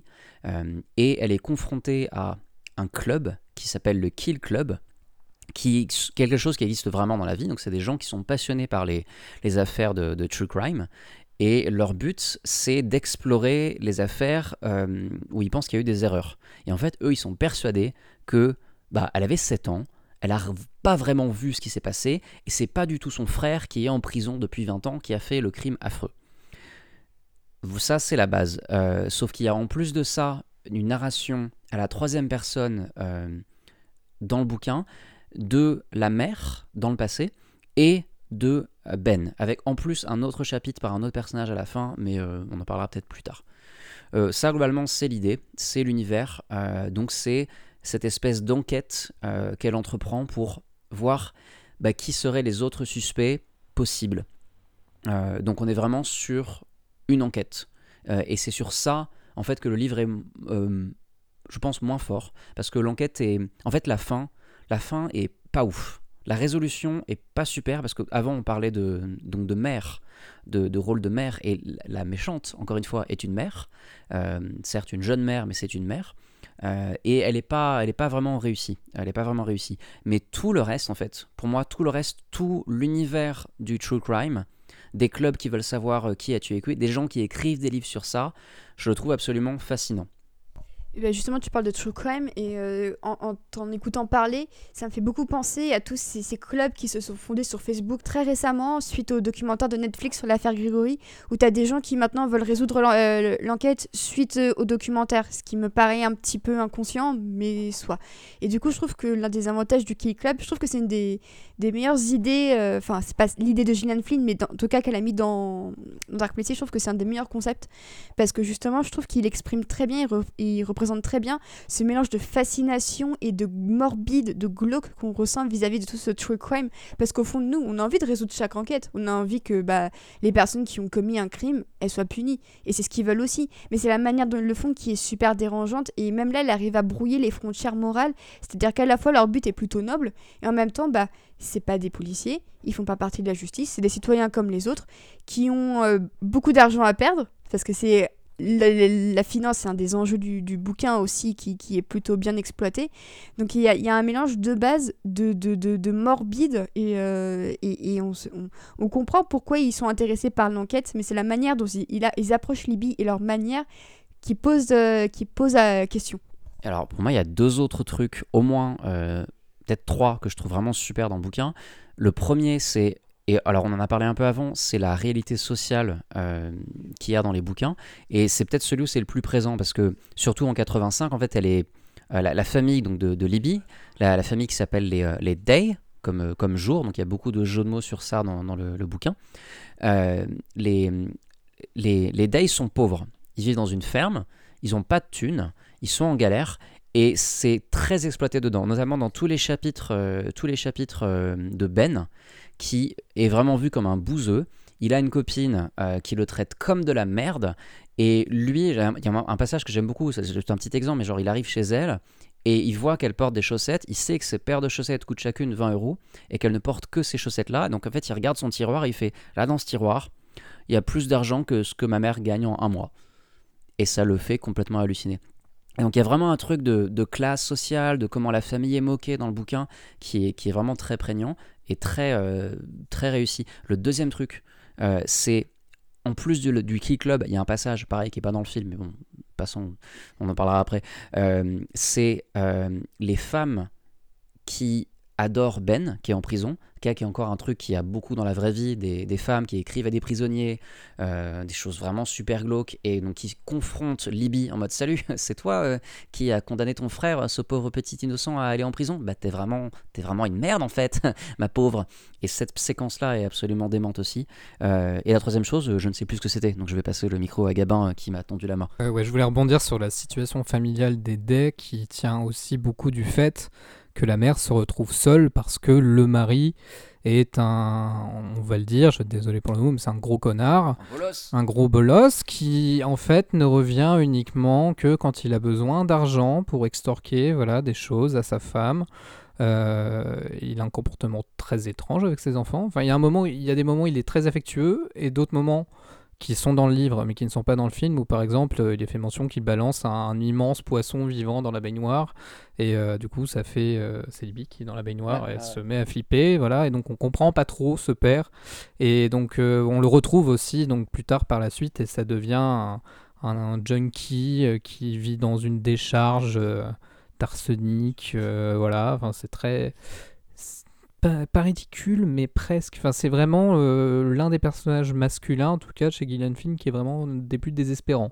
Oui, clairement, et, euh, et, je trouve ça très intéressant euh, pour déjà l'idée du, père qui est, qui, qui, est une sous-merde, hein, on va, va, pas se mentir, et qui revient à chaque fois chercher de de l'argent, euh, une sorte de vampire presque émotionnel, puisque bah, du coup, il est pas là, mais son, son, spectre plane quand même sur la famille. Et justement, c'est euh, euh, comme Alan dans Sharp Object, c'était une sorte de spectre. Là aussi, on en a, on en a un autre, mais d'un autre genre en fait. À chaque fois, on voit encore une fois que c'est plus la mère qui intéresse Julian Flynn que le père. Et ça, euh, j'aime beaucoup cette continuité dans, tous ces travaux, c'est qu'à chaque fois, la mère, euh, elle, est très complexe, mais le père, lui, euh, même s'il est présent, qui commet des actions, eh ben, il, est moins important dans l'histoire que la mère au final. Et je voulais rebondir aussi sur ce que tu disais, Renaud, sur les femmes qui, qui harcèlent Libye en mode Ah, t'as fait emprisonner ton frère et tout. C'est que je parlais justement tout à l'heure de l'idée que la, sororité, la solidarité féminine n'existait pas trop, c'est que dans ce bouquin, euh, toutes ces femmes préfèrent défendre Ben au lieu de, euh, de parler des femmes, de toutes ces femmes qui sont mortes. Parce que c'est quand même trois féminicides qu'on a eu la seule qui s'en est sortie, c'est Libye, mais on n'était pas on a quatrième féminicide euh, pour, pour, le prix de, pour le prix de 4 en fait. Et du coup, c'est ça aussi qui, qui, interpelle un peu sur euh, qu'est-ce que Gillian Flynn pense des rapports entre femmes. Est-ce que bah, du coup l'idée de placer un homme au-dessus de tes valeurs de sororité, de il faut s'entraider, justement, elle met ça complètement à mal quoi. Euh, je voulais rebondir du coup sur le personnage de la mère de Libye, justement, c'est vraiment cette, cette femme qui est continuellement, elle a continuellement peur d'elle-même, d'être une mauvaise mère, de ne pas pouvoir euh, continuer à maintenir sa maison parce que voilà, elle sait qu'elle qu'elle croule sous les dettes et elle a peur voilà du spectre de son mari et c'est d'autant plus explicité dans le livre. Et il y a aussi toute cette relation avec sa sœur qui, elle, réussit mieux sa vie. Donc sa sœur, c'est un petit peu voilà l'idéal qu'elle aurait aimé euh, avoir. Et donc aussi ce personnage est beaucoup plus présent dans le livre euh, par la suite, puisque Libby la revoit régulièrement et leur relation aussi est très conflictuelle. Et euh, enfin voilà, je trouve que c'était bien plus intéressant dans le livre, en tout cas, bien plus approfondi de ce côté-là.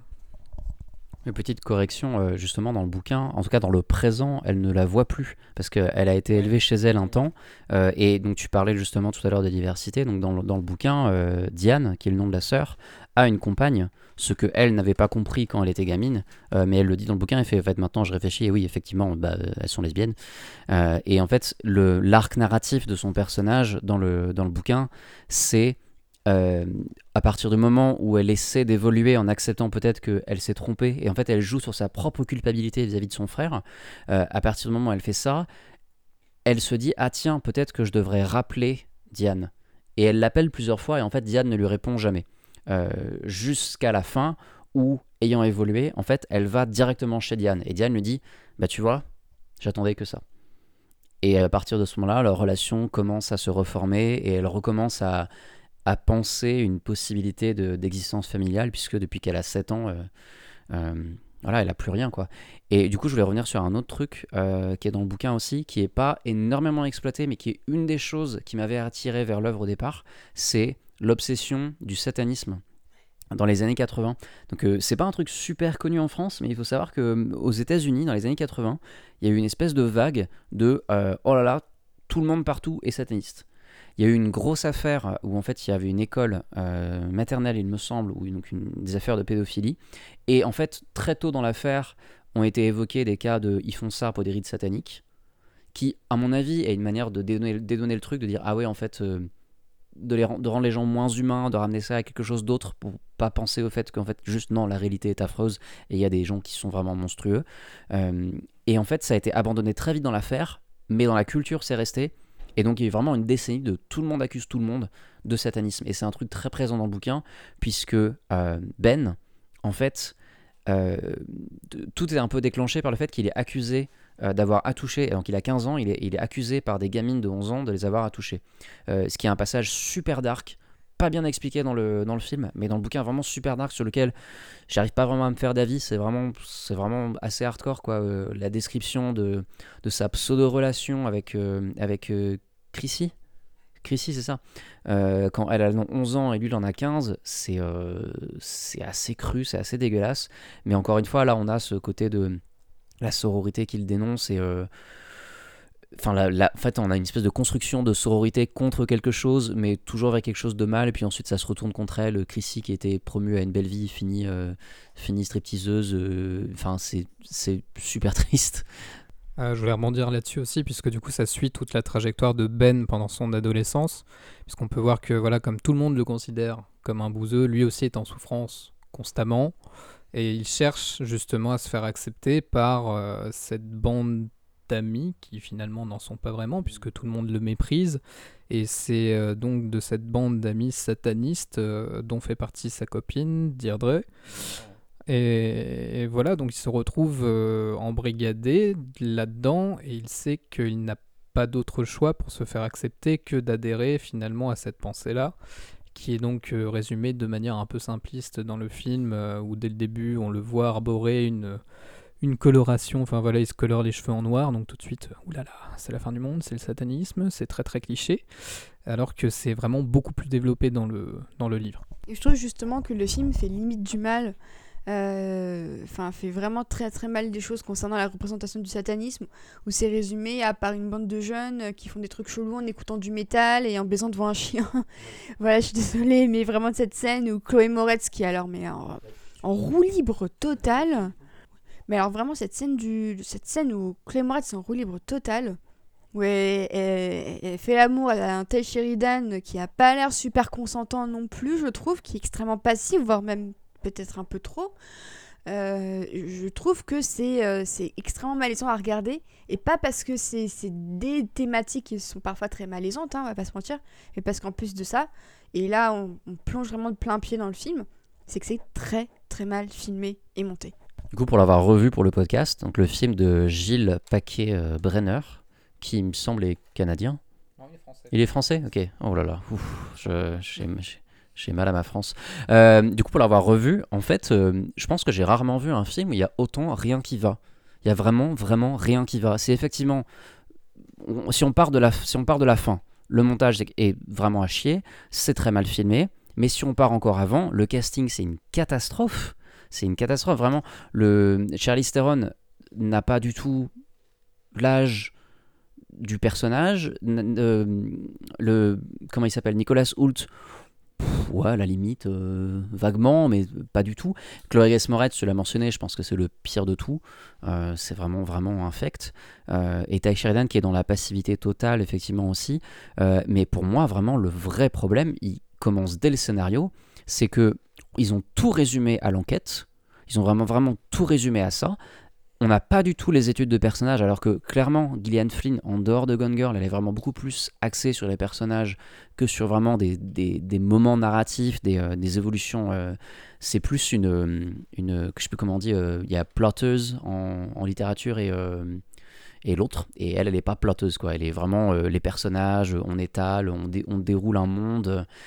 Et le film fait vraiment l'inverse de tout ça. Il y a vraiment rien, rien, rien qui marche. C'est affreux.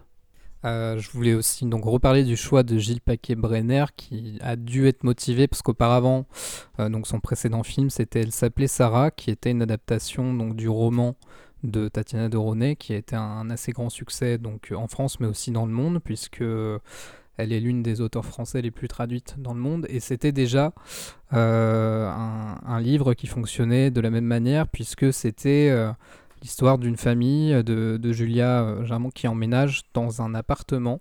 Elle se rend compte que cet appartement avait été possédé donc euh, pendant la Seconde Guerre mondiale par une famille de juifs qui a été déportée. Et donc euh, on explore l'histoire de cette famille donc via les, les yeux de la petite fille Sarah qui euh, en fait au moment où les nazis sont venus, euh, enfin la police est venue les chercher, elle enferme son petit frère dans le placard et donc elle se promet de revenir le chercher. Et donc à l'époque, euh, le film euh, avait plutôt bien marché, il y avait un casting assez impressionnant, enfin il y avait Christine Scott Thomas dedans, ce qui a donc euh, forcément dû aider à, ce que le film soit montré dans le reste du monde, puisque son personnage est franco-américain. Donc voilà, il y a toute cette partie, toute une partie en Amérique, donc toute une partie en anglais, tout un jeu sur le français, anglais, etc. Donc ce qui a dû aider à ce que le film soit vu ailleurs et donc à ce que Gilles Paquet-Brenner soit considéré. Et pourtant, ce film-là était bien plus intéressant sur euh, les personnages, sur les secrets que tout le monde cachait l'un à l'autre. Et donc, euh, je comprends pas comment il a pu tout perdre comme ça en cours de route, puisque bah là, bah, du coup, c'est Gilles Paquet-Brenner qui écrit le scénario. Et euh, voilà, on comprend pas où passe l'âme du livre, même s'il y a vraiment des moments qui sont très fidèles.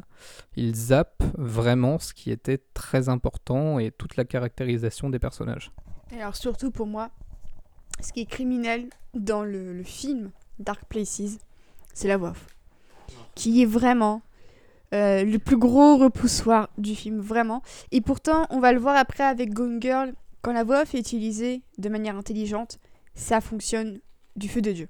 Mais là, en l'occurrence, sur euh, Dark Places, toute cette justement caractérisation des personnages, Paquet Brenner il s'est dit bah écoute, je vais te montrer l'enquête et je vais te faire écouter les pensées du personnage. Sauf que c'est pas du tout comme ça qu'un euh, un bouquin de Gillian Flynn est adapté. Même Sharp Objects avait réussi justement à adapter en quelque sorte la voix off via notamment les inserts, le montage dont, vous parliez tout à l'heure.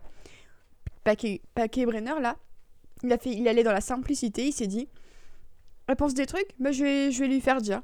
Sauf que bah en fait, la voix off au cinéma c'est une des armes les plus efficaces quand elle est bien utilisée et elle peut te plomber tout un film quand c'est utilisé à mauvais escient.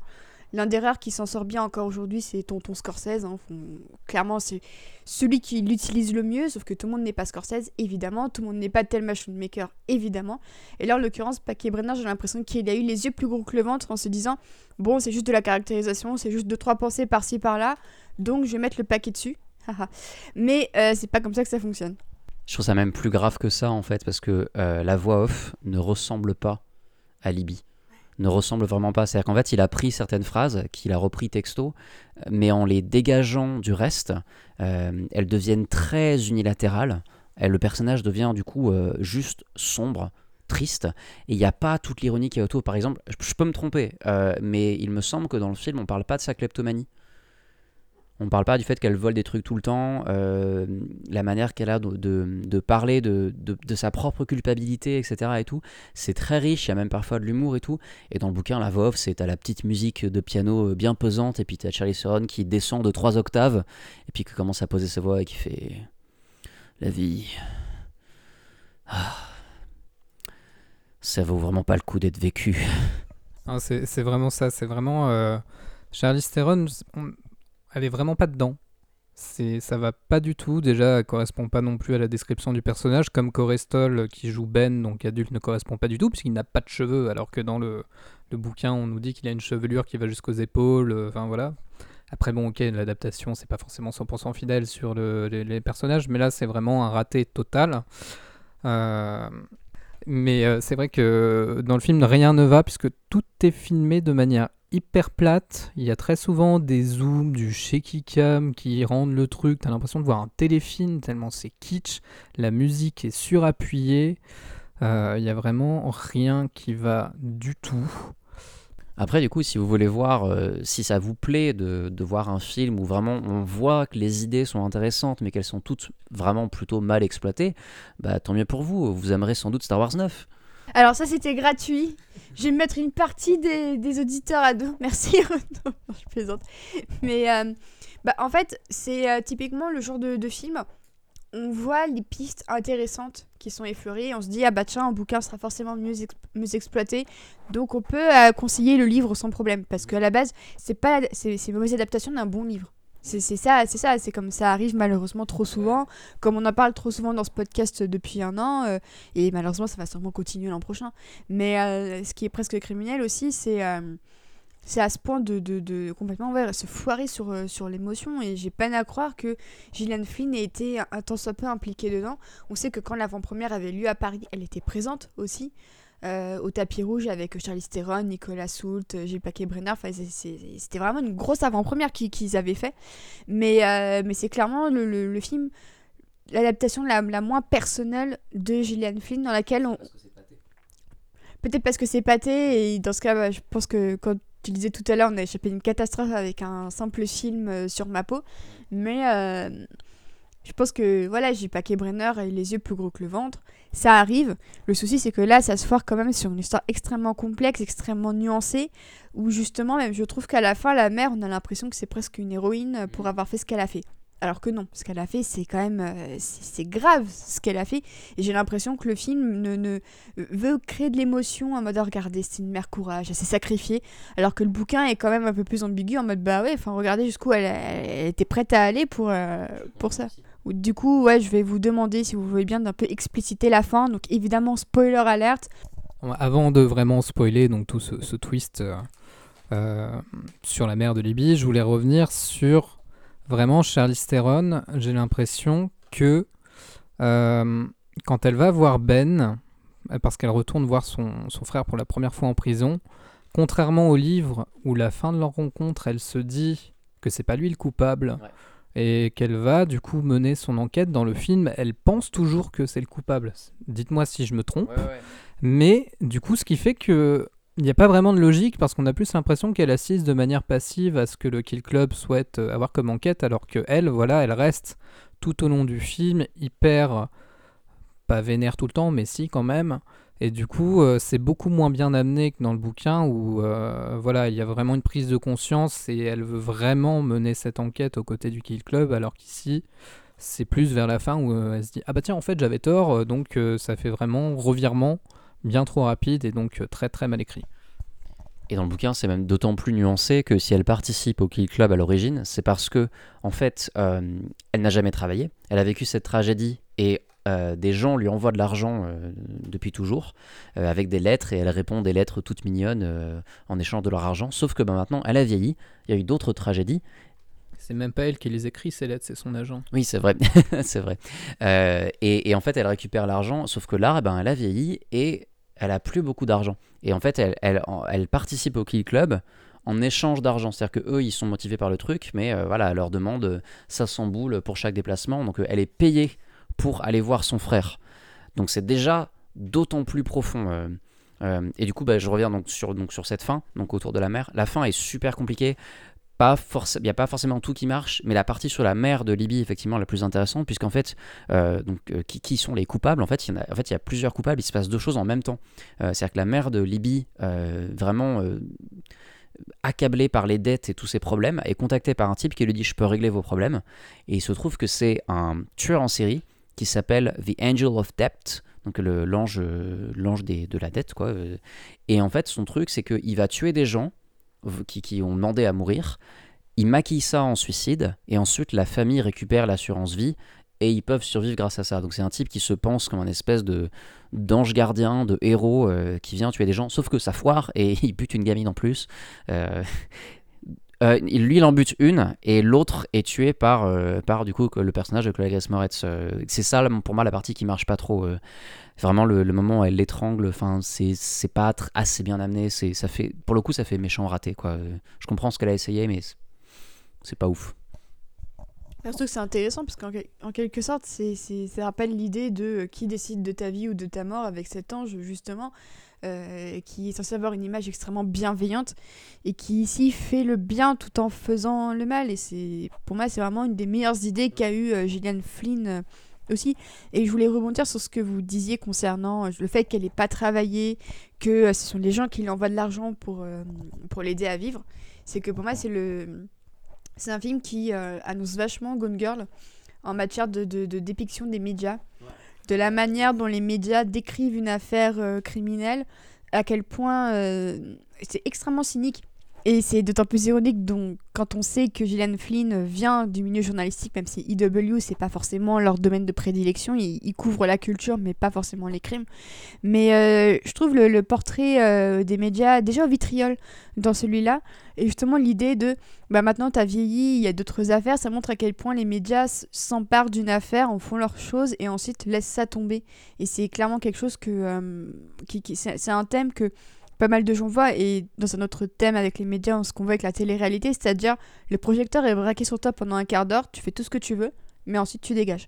Et je trouve que ce qui arrive à Libye, euh, son, cheminement, c'est autant la faute de, de ce qui s'est passé, évidemment, avec les meurtres, que des médias qui euh, ont mal utilisé son image, encore plus quand elle était une gamine. Et c'est ça aussi qui est frappant, c'est à quel point les médias, peu importe ton âge, ou qu'est-ce qui t'est arrivé, à partir du moment où tu es un bon client, une bonne cliente pour, pour eux, et eh bah, ils vont te, te, presser euh, le jeu. Et puis ça, encore une fois, c'est pas dans le film. Euh, effectivement, dans Gun Girl, c'est les médias, et là, c'est beaucoup plus la littérature, parce qu'elle cite euh, notamment un auteur ou une autrice, je sais plus, qui a écrit un livre sur, sur le crime, mais également, enfin, en fait, a dit qu'il y en a plein, et elle-même a écrit un livre sur l'affaire, et c'est pour ça, d'ailleurs, c'est à cause de ce livre que oui, qui s'est même pas vendu en plus. Euh, c'était justement pour euh, renflouer un peu les caisses. Euh, et c'est ce livre qui a causé même son éloignement de, sa tante Diane, il me semble. Donc effectivement, tu as raison, on est déjà dans un espèce d'approche de tout ce qu'il y a autour du meurtre et toute la culture du meurtre, même si on est, dans, on est vraiment dans l'après. Là où dans Gone Girl, on est dans l'immédiat complet, quoi. Ça m'a fait penser aussi dans Sur ma peau ou Sharp Objects, du coup, tous les moments où Camille doit envoyer ses articles à son rédacteur en chef, où on se rend compte qu'elle doit quand même obéir un peu des poncifs de ce genre d'articles sur les, faits divers, où il faut avoir des détails un peu glauques, où il faut parler du voisin, enfin de, de la ville, capter des détails, etc. Et ça, Curry lui dit Bon, ok, euh, désolé, mais il faut quand même que tu rajoutes ce genre de détails un peu sordides parce qu'il faut, faire vendre le, le, journal, quoi. Et c'est aussi ce qui fait que voilà, Camille est si mal vue par la ville parce que tout le monde croit qu'elle est là pour dénigrer tout le monde. C'est vrai que de manière générale, les journalistes sortent pas forcément grandis des bouquins de, Gillian Flynn, et c'est ça qui, c'est ça aussi qui en fait, à mon sens, une auteure extrêmement contemporaine. C'est que plus que jamais, on interroge la place du journaliste. Est-ce que c'est un lanceur d'alerte? Est-ce qu'au contraire, c'est un complice euh, des États en place et de, tout ce qui se passe euh, autour de nous? Et spéciale dédicace à cette euh, voyageuse qui, a dit sur BFM non, mais vous déconnez à propos des grèves en lui disant mais non, vous falsifiez un peu les choses et l'état d'esprit. Euh, et, du coup, bah, chapeau à cette, à cette dame. Mais tout le monde fait un signe vers le ciel. En vrai, elle est pas morte. hein. Alors qu'elle est pas morte, hein, elle, est- elle est vivante, j'espère qu'elle a eu pour elle qu'elle a eu son train, enfin, voilà. Mais justement, c'est pour ça que euh, tout, tout ce qui parle des médias chez Gillian Flynn, c'est euh, extrêmement cruel. Et en même temps, euh, ben, on ne peut pas s'empêcher de se dire que même si le trait semble un peu exagéré, bah, aujourd'hui, tout ce qu'elle écrit se réalise un petit peu, mine de rien. C'est ça qui est horrible avec les bouquins de Gillian Flynn, c'est de se dire que bah, ce, portrait d'une Amérique très blanche, très conservatrice, euh, bah, elle peut y ajouter des choses facilement dans Sharp Objects. Dans, euh, Dark Places, elle peut y ajouter toute cette euh, critique des médias, cette fascination morbide pour le true crime qui est plus que jamais d'actualité. Et, j'ai l'impression que le- le- l'explosion de Netflix, qui produit beaucoup de ce contenu parce qu'ils savent que ça plaît, n'y est pas pour rien. Et euh, ben, je trouve que, euh, sans forcément être visionnaire, je trouve qu'elle avait une certaine acuité pour euh, déjà décrire et, déconstruire tout ce qui se passe autour de, ces phénomènes de société. Et, rien que pour ça, même si Dark Places, c'est pas mon roman et mon film préféré parmi ce que- ce qu'elle a fait, ben, je trouve qu'il y a quand même beaucoup, beaucoup d'éléments très intéressants. Et c'est pour ça que vraiment, je vous recommande vivement de lire le bouquin, parce que sur certaines choses, vous avez l'impression de voir qu'elle a écrit ce bouquin en 2019 et non pas il y a un, peu moins de 10 ans. Donc euh, vraiment, euh, je... là, on a, on a fait un portrait très pessimiste de la chose, mais clairement, euh, le bouquin au moins mérite une deuxième chance, et même le bouquin sur ma peau mérite une- une première chance si vous, malheureusement vous ne l'avez pas lu. C'est gentil de me passer le micro, mais euh, j'ai pas grand chose à ajouter. euh. Euh, si, juste un truc sur la. Mais c'est un, un peu un aparté. euh, effectivement, l'obsession du true crime qui apparaît un peu partout, je trouve que c'était une, une des seules idées intéressantes du dernier Halloween que j'ai pas du tout aimé, euh, où il y a deux, deux personnes en fait qui font un podcast. C'est surtout ça en fait aujourd'hui, c'est les podcasts de true crime qui sont populaires. Et en fait, ils vont rencontrer Mike Myers en prison pour pouvoir l'interviewer pour ça. Et ils font partie des premières victimes. C'est pas vraiment exploité, mais on sent que c'est là, on sent qu'il y a ça dans la culture, sauf que ben ça arrive tardivement et Gillian Flynn en avait quand même déjà pas mal parlé de cette obsession du true crime. Mais je me demande si le fait qu'elle n'était pas déjà chez Entertainment Weekly, ça l'avait pas un petit peu aiguillée en mode je suis dans les coulisses de ce qui se passe, j'ai fait des études de criminologie. Donc euh, je, je pense qu'en fait ça vient surtout de son passé, de son expérience mine de rien. Ça c'est peut-être quelque chose qu'un romancier qui s'intéresse pas forcément à tout ça, il pourra pas avoir. D'ailleurs, pour parler un peu de sa méthode de travail, donc, euh, donc euh, elle, avec son mari, euh, elle vit dans une, une belle maison, hein, c'est des gens quand même qui, qui vivent plutôt bien, et elle travaille dans un bureau qui est en souterrain. et en fait, son mari lui a acheté un, un tableau blanc immense parce qu'elle n'en avait pas et elle prenait des post-it quand elle faisait ses recherches. Et vu qu'elle écrit des histoires absolument affreuses, en fait, elle collait des post-it partout avec des trucs du genre euh, cadavre démembré dans la rue et tout, euh, euh, corps violé retrouvé euh, dans, dans le fleuve et elle collait ses post-it genre sur le frigo de la maison et tout. Puis lui, il arrivait, il était en mode alors on a des enfants et aussi ben, je me sens pas très bien là tout de suite. Et en fait, ils ont beaucoup travaillé sur comment compartimentaliser leur- son travail. Donc c'est pour ça qu'elle a tout relayé sur le, le tableau et elle raconte également que en fait, quand elle termine de travailler sur son bureau, en général, elle lance YouTube. Elle met des vidéos de comédie musicale, peut-être comme on l'a mentionné tout à l'heure, euh, High School Musical. et, euh, et en fait, elle, elle- déconnecte euh, à partir de ça parce que ce qu'elle raconte est quand même tellement rude, tellement rude. On a vraiment, on a, on raconte la fin et on spoil un peu, mais il y a plein de choses qu'on vous dit pas et c'est vraiment, il y a des trucs vraiment, vraiment crades. euh, dans les, déjà dans les deux dont on a parlé et encore, encore d'autres, mais plus pernicieux dans, Gone Girl. Et justement, jusqu'à jusqu'à présent, Sharp Objects, il y a quelques visions un petit peu glauques des cadavres, euh, même si c'est sûrement c'est surtout du cut extrêmement rapide. Je pense surtout à la, séquence de fin où on découvre que c'est Ama qui arrache les dents euh, et qui met du vernis aussi. Enfin, ce détail ultra glauque, enfin, c'est qui, qui, qui, qui, fait frissonner rien que d'y penser. je- J'en frissonne. Et même euh, Dark Places est quand même un film relativement. euh, euh, on voit un peu l'étranglement, on voit les coups de feu tirés, mais c'est euh, mais c'est extrêmement aseptisé. On sent qu'il y a un travail qui tente d'être fait sur le son, notamment sur la séquence de l'assaut au tout début, pour euh, immerger un peu le spectateur euh, de manière sensorielle, mais je trouve que ça fonctionne pas du tout. Ah, je voulais reparler justement de cette scène bah, des meurtres, où vraiment la scène de l'étranglement qui est en deux parties est extrêmement mal filmée, avec en plus une musique surappuyée et complètement exagérée en fond. Et je me souviens du coup du détail concernant la mort donc de la mère de Libye, qui est d'abord poignardée, une première fois, et ensuite le tueur est obligé de tuer euh, l'une des filles, puisque de tuer Michel, puisque non, c'est pas Michel, c'est Michel est tué par Diandra, c'est Debbie? Ouais, c'est Debbie qui est tué parce que voilà le tueur l'a vu dans le couloir, donc il est obligé de, de sauver sa peau. Et donc ensuite il euh, retourne auprès de la mère et lui dit euh, voilà ce que tu m'as fait faire. Enfin voilà, j'étais obligé de faire ça. Et du coup il l'achève en lui tirant au fusil à pompe dans la tête. Mm. Et dans le livre, c'est très explicite, on nous dit très clairement que le, le tir lui explose la moitié de la tête, mm.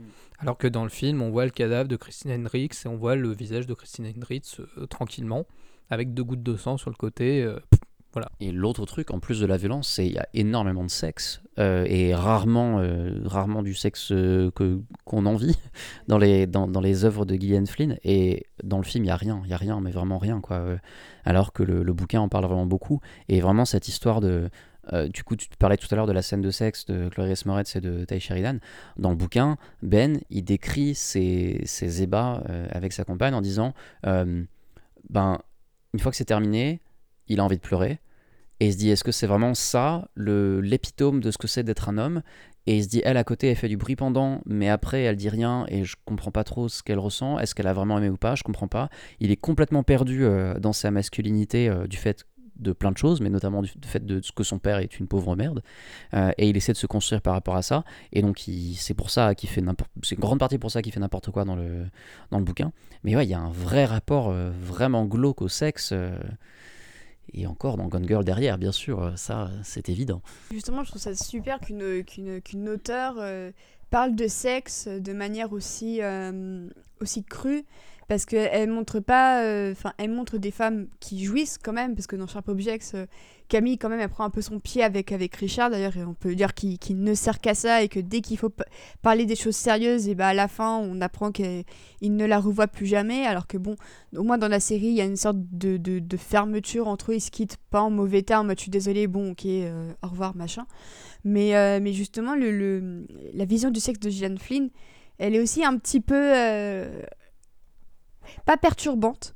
Parce qu'en soi, bah, je pense que pas mal de gens se sont posé les mêmes questions que, que Ben à un moment de leur vie. Est-ce que ça c'est normal et tout ça? Mais justement, l'idée qu'elle démocratise euh, le sexe comme, euh, comme ça, bah, je trouve que ça rend les, personnages encore plus humains parce que même là, ils ne sont pas sûrs que la sexualité, c'est un des sujets, euh, bah, tu fais ou tu fais pas.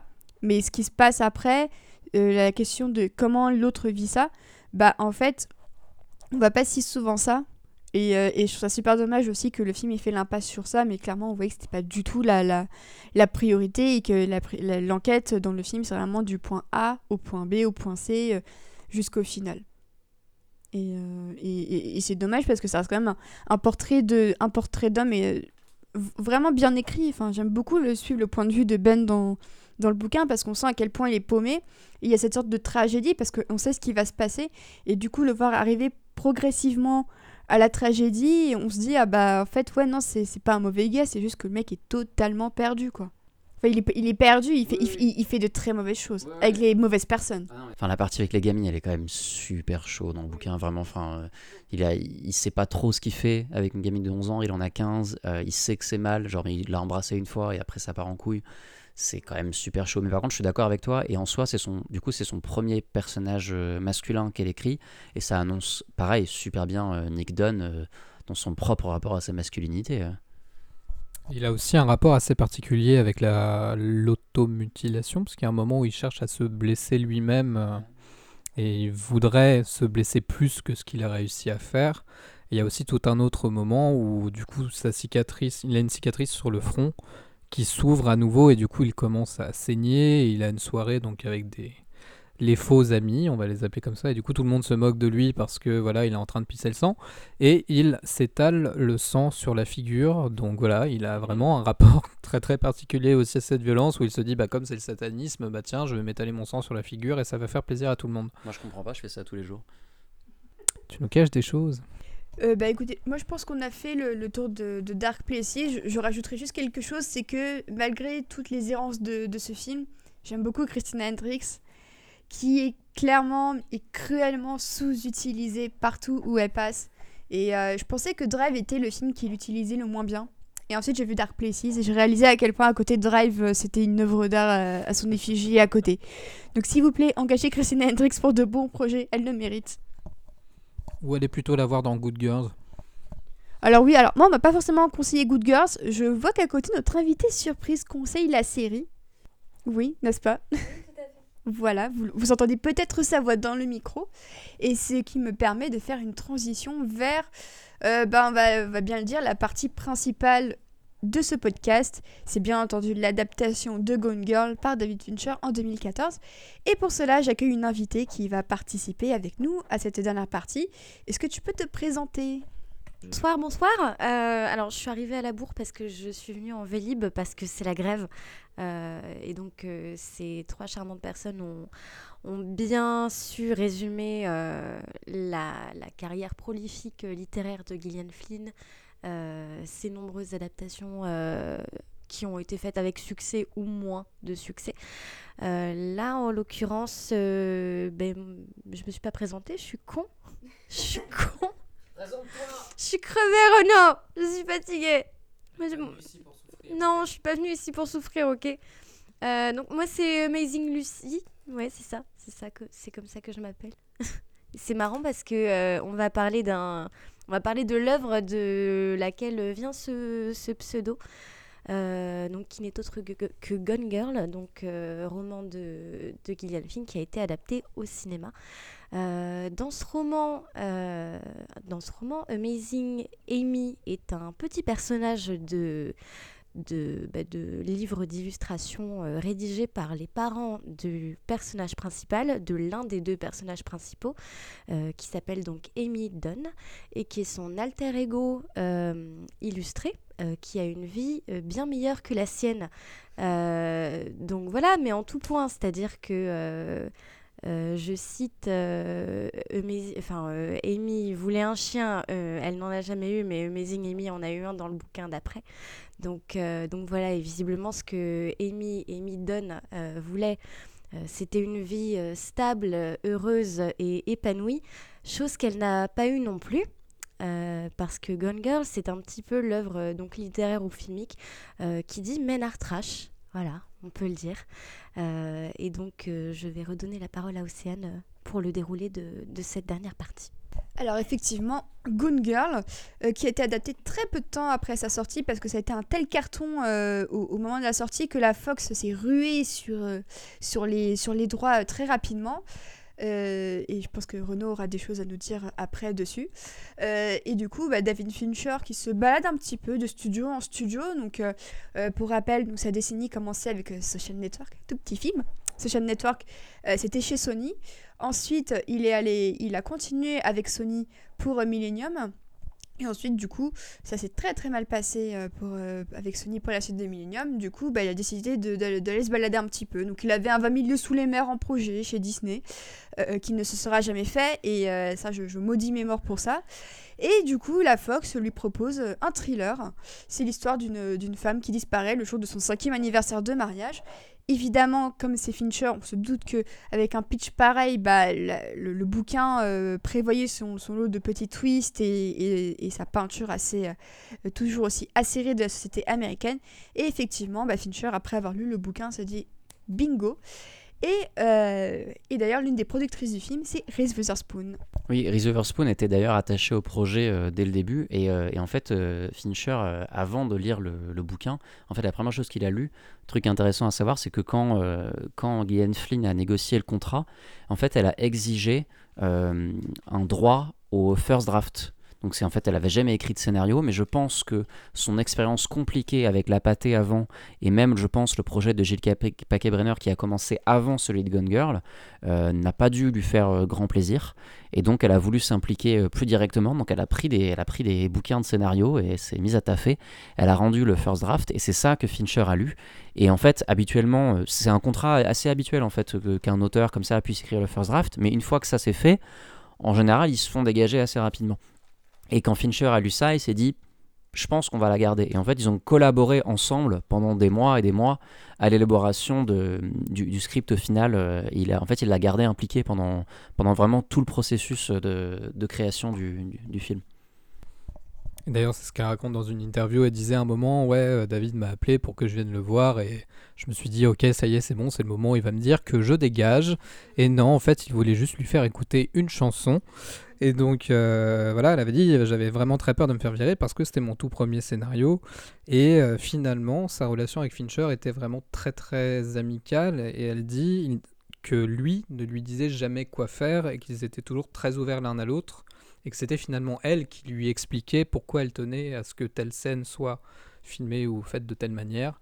Donc euh, il y a vraiment une très bonne collaboration, je pense, entre les deux pour respecter sa vision et aussi donc euh, se conformer avec celle de Fincher. Euh, oui, bah, d'autant plus que euh, donc elle avait jamais écrit de, scénario avant. Euh, c'est un exercice assez compliqué, mine de rien, d'écrire un scénario, et c'est un exercice encore plus compliqué de l'adapter. En fait, sauf que là, là le, le, cocktail qui marche très très bien avec cette adaptation-là en particulier, c'est que Gillian Flynn, que ce soit dans dans ses romans ou dans le screenplay qu'elle a écrit, c'est c'est de la précision. En fait, c'est des dialogues qui sont euh, secs, qui, touchent, euh, qui touchent leur cible, euh, qui sont justes, qui sont cruels, etc., qui sont très intelligents. Et, et, et, ça, mis en scène par, par Fincher, avec sa mise en scène qui est justement elle aussi super précise et, et, et, quasiment en fait le, rendu du, du, film finalement est assez froid mais parce que c'est c'est quasiment chirurgical en fait. Et, euh, et d'autant plus que euh, le film qu'il a fait juste avant, euh, c'était donc The Social, The, Social, Network. On. Non, c'était pas ça? Non, c'était Millennium avant Merde, ok, bon bah j'ai rien dit, j'ai rien dit. je... Cette phrase n'a jamais existé. Mais je voulais parler d'Aaron Sorkin, ça me fait chier. C'est pas grave. Oui, et justement, justement, en fait, quelque chose qui m'a vraiment surpris, donc j'ai lu le livre comme je pense quasiment tout le monde. J'ai lu le livre après avoir vu le film. Et en lisant le livre, je me disais Ah bah oui, bien sûr, cette scène du film. Ah bah oui, bien sûr, cette scène du film. Après, j'ai revu le film. Et en fait, tous les trucs que je pensais qui étaient dans le film n'étaient pas dans le film. Mais en lisant le livre, ça me semblait tellement évident que je revoyais les scènes. Donc ma mémoire était complètement niquée par ce mélange de, de logique, en fait. Vraiment la logique. C'est des trucs tout bêtes, mais parce que du coup, le livre est très long, il fait quasiment 1000 pages. Euh, le film dure 2h30, ce qui n'est pas énorme euh, pour 1000 pages, et pourtant il arrive à tout condenser. Et un, truc très bête, par exemple, le personnage de Nick Dunn, donc qui, euh, qui est le, notre. On l'accompagne pendant la première partie du film, et dans le bouquin, on l'accompagne aussi beaucoup plus que, que Amy au début, qu'on, voit à travers son, son journal, son pseudo-journal intime il écrit pour un, il écrivait quand il était à New York pour un site qui parle de cinéma. D'ailleurs, Gillian Flynn s'est complètement inspiré de sa propre vie puisque comme lui, elle a été virée de Entertainment Weekly en, en 2008 au moment où la blogosphère a explosé, sans vraiment de, de, de, réelle explication. Et dans le film, il écrit pas du tout pour euh, ça. Il écrit pour un magazine euh, qui parle de, magazine masculin, quoi. Et en fait, rien que ça, ça résume tout ce qu'ils n'avaient pas pu mettre sur son rapport au masculin, en fait, sur sa masculinité à lui, sur son rapport à l'homme, son rapport à son père, qui n'est pas présent dans le film. Tout ça, en une phrase, et juste dans le jeu de, de Ben Affleck qui intègre vraiment tout ça, c'est retranscrit tout de suite. Et c'est marrant, mais je repense à, à, ce que tu dis sur la crise du journalisme. C'est qu'il y a quelques mois, on a appris que Entertainment Weekly, donc dans le titre, on sait que c'est weekly, et ben c'est passé en format mensuel. Et rien que ça, c'est une nouvelle étape donc dans la crise euh, bah, du, print. Et quand on va Gone Girl aujourd'hui, bah, Nick Dunn il se fait virer euh, en partie à cause de ça. Donc ça, ça, je trouve que le, film vieillit très bien de ce point de vue-là encore là. Et euh, c'est vrai qu'encore une fois, Gillian Flynn, je pense qu'elle avait un peu vu voir les choses de ce côté-là. C'est que bah, on est face à aussi une autre journaliste parce que Amy Dunn est également journaliste et cette fois elle fait des quiz en mode est-ce que vous êtes Jar Jar Binks ou est-ce que vous êtes Baby Yoda? Enfin à peu, près ça, hein, on va dire. C'est ce qu'elle écrit vrai en ce qu'elle pourrait écrire en 2019.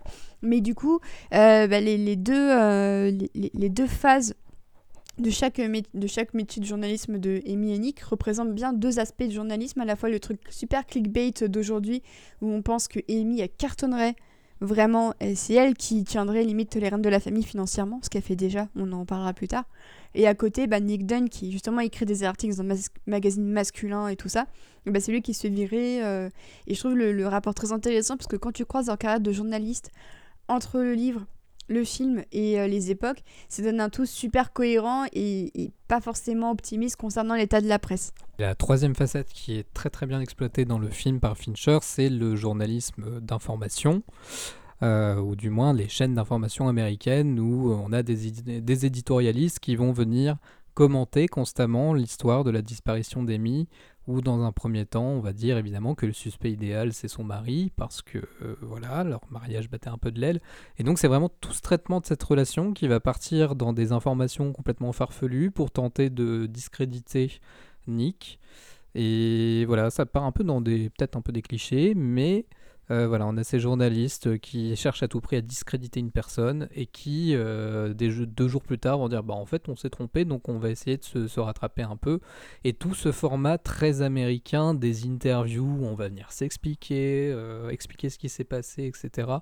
Qui peut arriver quand on a des politiques, quand euh, il y a des histoires, euh, bah, du coup avec le mouvement MeToo, il y a eu beaucoup d'interviews comme ça, et c'est très très intéressant et vraiment très très bien mené dans le film. Euh, en, fait, euh, si vous voulez, le, journalisme euh, et tout cet aspect-là de, de la presse et de, et de bah, ce- cette partie-là de, de nos vies, euh, etc., dans, dans le film en tout cas, parce que j'ai moins de souvenirs du, du roman que j'ai pas eu le temps de relire et que j'ai lu il y a, y a très longtemps. Euh, c'est un peu, j'ai envie de dire, euh, c'est peut-être too much ce que je veux dire, mais c'est c'est un peu société du spectacle, le film. Parce qu'en fait, euh, on a une mise en scène à, tout, à tous les niveaux. En fait, tout le monde se met en scène dans ce film. Le titre, l'adaptation française du titre, c'est Les apparences. Euh, Il y a cet aspect-là de, des, journalistes euh, qui vont à tout prix chercher à avoir leur, euh, gros titre, que ce soit au niveau de la presse, mais surtout au niveau des, chaînes de télé, qui sont montrées comme des, putains de rapaces. Enfin, t'as as cette séquence où justement Nick fait son, sa déclaration comme quoi il a pas tué sa femme, il fait un appel à la retrouver, etc. Tout le monde le course euh, pour, pour en savoir plus.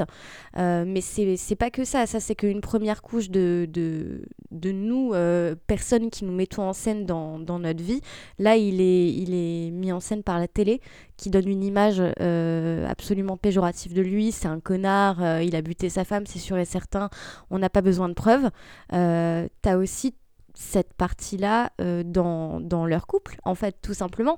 Euh, parce que moi, plus qu'autre chose, ce film, je le, cette histoire, cette, euh, cette œuvre, je la prends plus comme une, une critique, mais ignoble et tellement réaliste de, du, du mariage, en fait, du, du couple qui, euh, qui se dégrade petit à petit, où au final, euh, à la fin, tout ce qui te reste, c'est euh, l'image de, de toi et de ton couple que tu donnes aux gens, alors que personne ne sait ce qui se passe derrière des portes fermées. Donc, donc au final, voilà, c'est plus cet aspect-là de, de chacun se met en scène et, et au final, personne n'a jamais accès à la, la vérité des faits. Quoi. Et Fincher, dans le commentaire audio, appelle euh, précisément euh, cette démarche médiatique le vampirisme euh, du tragique. Où vraiment, en fait, les gens vont se nourrir absolument de tout ça. Et évidemment, en fait, cette sphère, cette sphère publique a un impact énorme sur cette sphère privée qu'est le mariage, où, en fait, effectivement, tu as raison, le film commence avec un, déjà un déséquilibre entre qu'est-ce que la réalité du mariage dans l'intime et qu'est-ce que, à quoi ça va ressembler quand il se passe quelque chose d'affreux pour la sphère publique. Et progressivement, en fait, l'intime disparaît complètement, puisque à la fin, il n'existe plus que l'apparence d'un mariage, euh, au grand désespoir de la sœur de Nick Dunn, euh, euh, qui, lui va accepter ça. euh. Dans le bouquin, il mentionne pas mal le fait qu'il est, irlandais et que genre, ça lui rentre. Je pense toujours à cette phrase de, de Matt Damon dans, le- dans Les Infiltrés, où il dit à sa femme Bon, si je me suis planté, ben, je virai avec, je suis irlandais. euh, voilà, c'est comme ça. Et on dirait que Ben Affleck, il fait un peu pareil dans le, dans le film c'est Ouais, bah, je, si je. Bah, voilà, c'est ça maintenant, c'est ça ma vie. Maintenant, maintenant c'est ça. Et je trouve justement que le, livre se concentre vraiment sur la critique du mariage en tant que tel. Et c'est un peu quelque chose que perd le film. Je trouve que- et, et je me demande si le fait que, même si c'est Flynn au scénario, je me demande si le fait que c'est pas un homme qui a réalisé le film, euh, on perd pas un petit peu que c'est un homme qui a réalisé le film. Ouais, ouais, le scénario est écrit par une femme. Et ça, effectivement, c'est toujours à saluer, hein, parce qu'on manque de scénaristes féminines, on manque de réalisatrices féminines, et ça, ça, ça, je trouve que ça se constate d'autant plus sur Gillian Flynn, dont absolument tout le travail jusqu'à maintenant a été réalisé par des hommes, donc écrit par euh, des femmes, mais réalisé par des hommes. J'ai l'impression qu'ici, c'est vraiment le gros point de scission que j'ai entre le livre et, euh, et le film, c'est que là où euh, le livre va vraiment à fond les, les ballons, c'est vraiment le, le, le, livre de Flynn le plus acide sur la condition féminine, sur effectivement le mariage, le faux esprit de sororité. tout ça est vraiment très bien développé dans le livre. Et dans le film, il y a certes une critique du mariage, mais euh, c'est surtout euh, le, journalisme dont parle euh, le film. Et ça, je trouve que c'est légèrement dommage. Et je me demande, et avec tout l'amour que j'ai pour Fincher, qui est mon réalisateur préféré, et j'avoue que le, le, podcast Flynn est un peu un prétexte à beaucoup parler de Gone Girl parce que c'est vraiment un, un, livre que j'adore, un film que j'adore, dont je voulais absolument parler.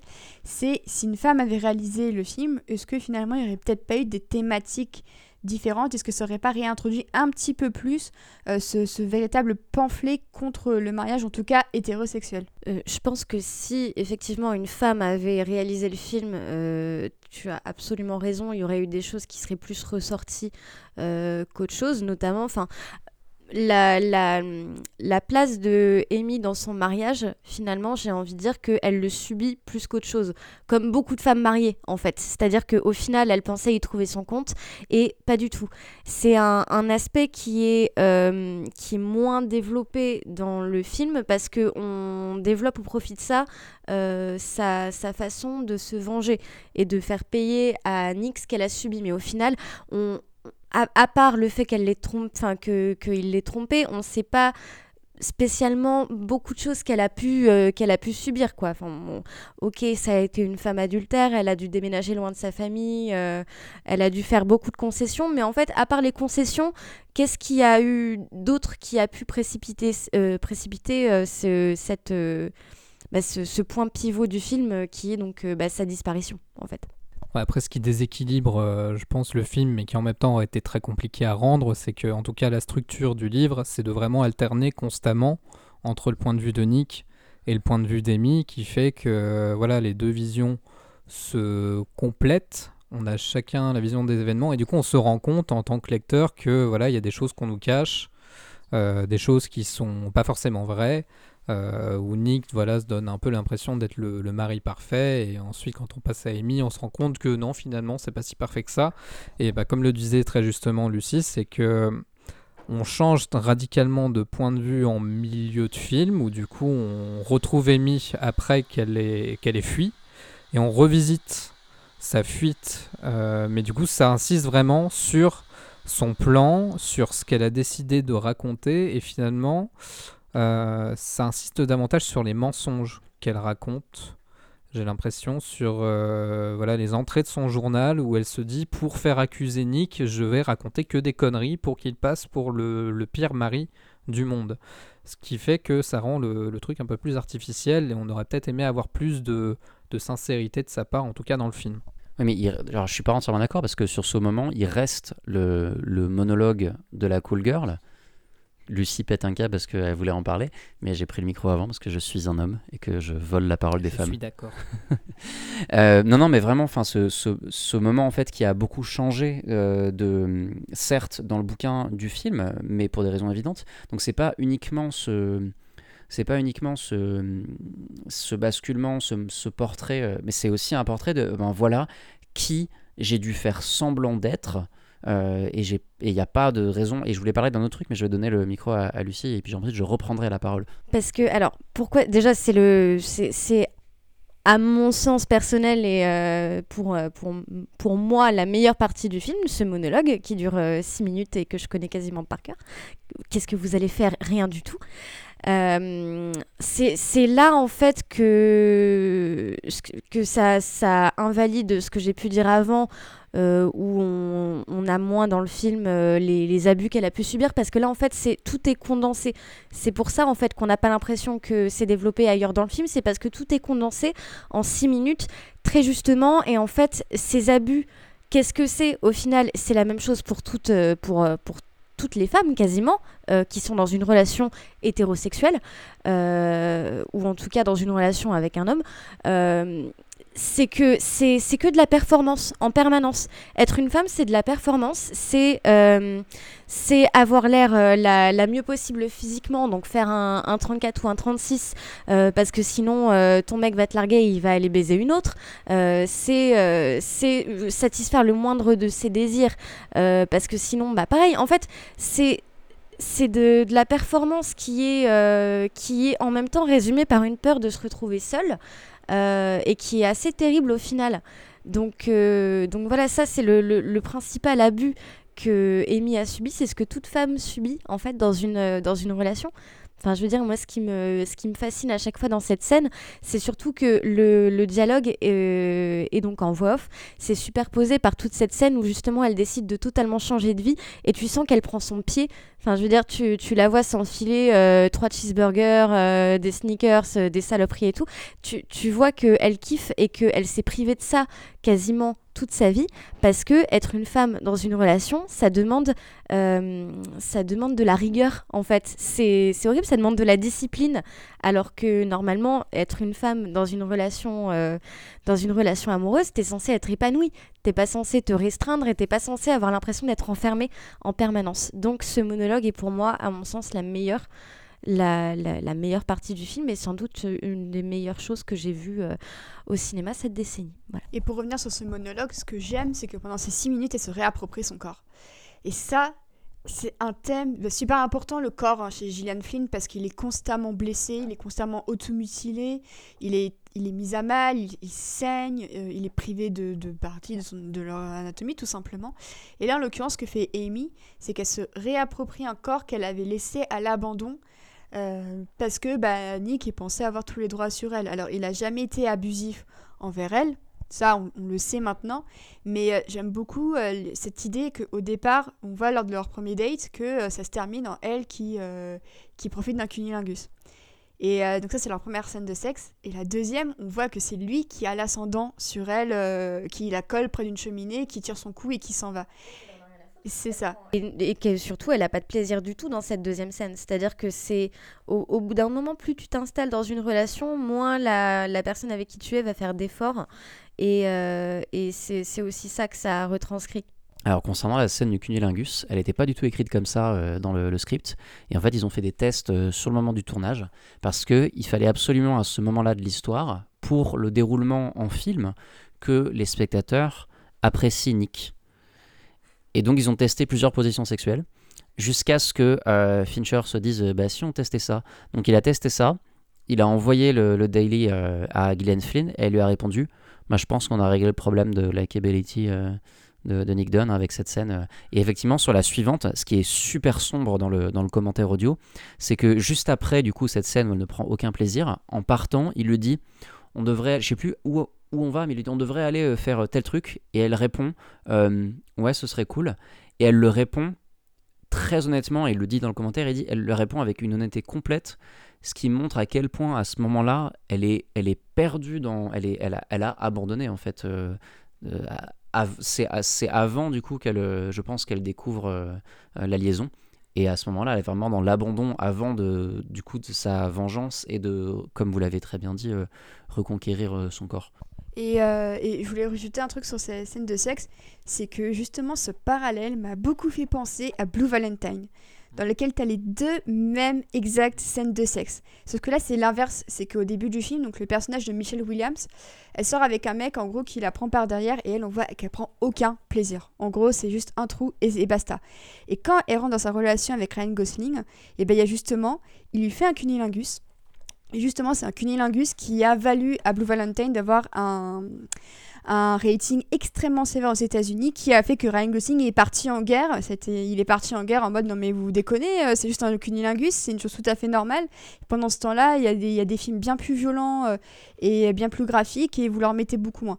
Et ça, du coup, c'est super intéressant cette utilisation du cunilingus comme expression d'un plaisir féminin où c'est pendant une période de la relation, la femme est heureuse, tandis que lorsque les hommes prennent la femme par derrière et bah c'est pour c'est comme pour dire bah en fait maintenant que l'un a le l'ascendant sur l'autre euh, en matière tout simplement de corps et bah du coup euh, là la femme est malheureuse. Et je trouve le, le- vraiment je trouve ce parallèle entre les deux films j'y- plus ça va et plus j'y pense. Alors j'aimerais revenir sur un truc du coup concernant le, J'aimerais revenir sur un truc concernant le, bouquin, euh, justement dans les différences avec le, film, c'est ce portrait de, de, Nick Dunn en fait, euh, parce que euh, je suis entièrement d'accord avec vous sur le fait que le portrait d'Amy bah, représente toutes les femmes dans toute relation. Ouais, s'il te plaît, dit-il dans le micro pour le thé. et en fait, c'est aussi très vrai de Nick. on ressent vraiment beaucoup. Enfin, en fait, en lisant le bouquin, bah, je me suis senti souvent très mal en le, lisant lui parce que j'y ai vu euh, beaucoup de mes propres insécurités, heureusement beaucoup plus jeune que lui. Euh, avant, de, réfléchir à pas mal de choses. Euh, et même dans son rapport aux femmes, mais dans son rapport aux sentiments aussi. C'est un type qui est très fermé, qui a. Sa, mère lui a appris à être agréable et social en toutes circonstances. Alors c'est ce qu'il fait, sauf que il est face à la disparition de sa femme et il sait pas comment le ressentir parce que ben ça se passait très mal. Euh, il était sur le point de demander le divorce. Euh, et donc, il se comporte n'importe comment il ne sait pas. Il se comporte par rapport à ce que les gens attendent de lui.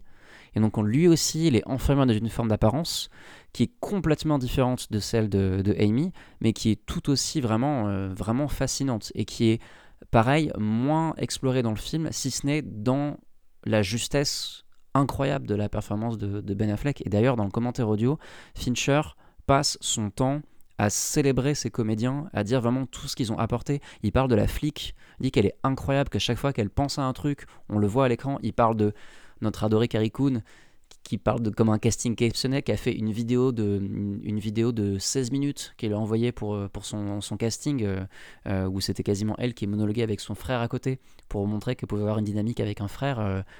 non, vraiment le casting de ce film et l'interprétation, c'est brillant. Et d'ailleurs, Carrie Coon qui a quand même eu une sacrée année 2014 parce qu'en plus, euh, un peu moins de six mois plus tôt, tu avais The Leftovers qui commençait et qui est bah, ni plus ni moins que l'une des meilleures séries de la décennie. Et, euh, clairement, bah, entre Leftovers et Gone Girl, je pense que voilà, ça a été une très très bonne année pour elle. Et, euh, quelque chose sur lequel je voulais revenir aussi, c'est bah, le, thème des, des apparences.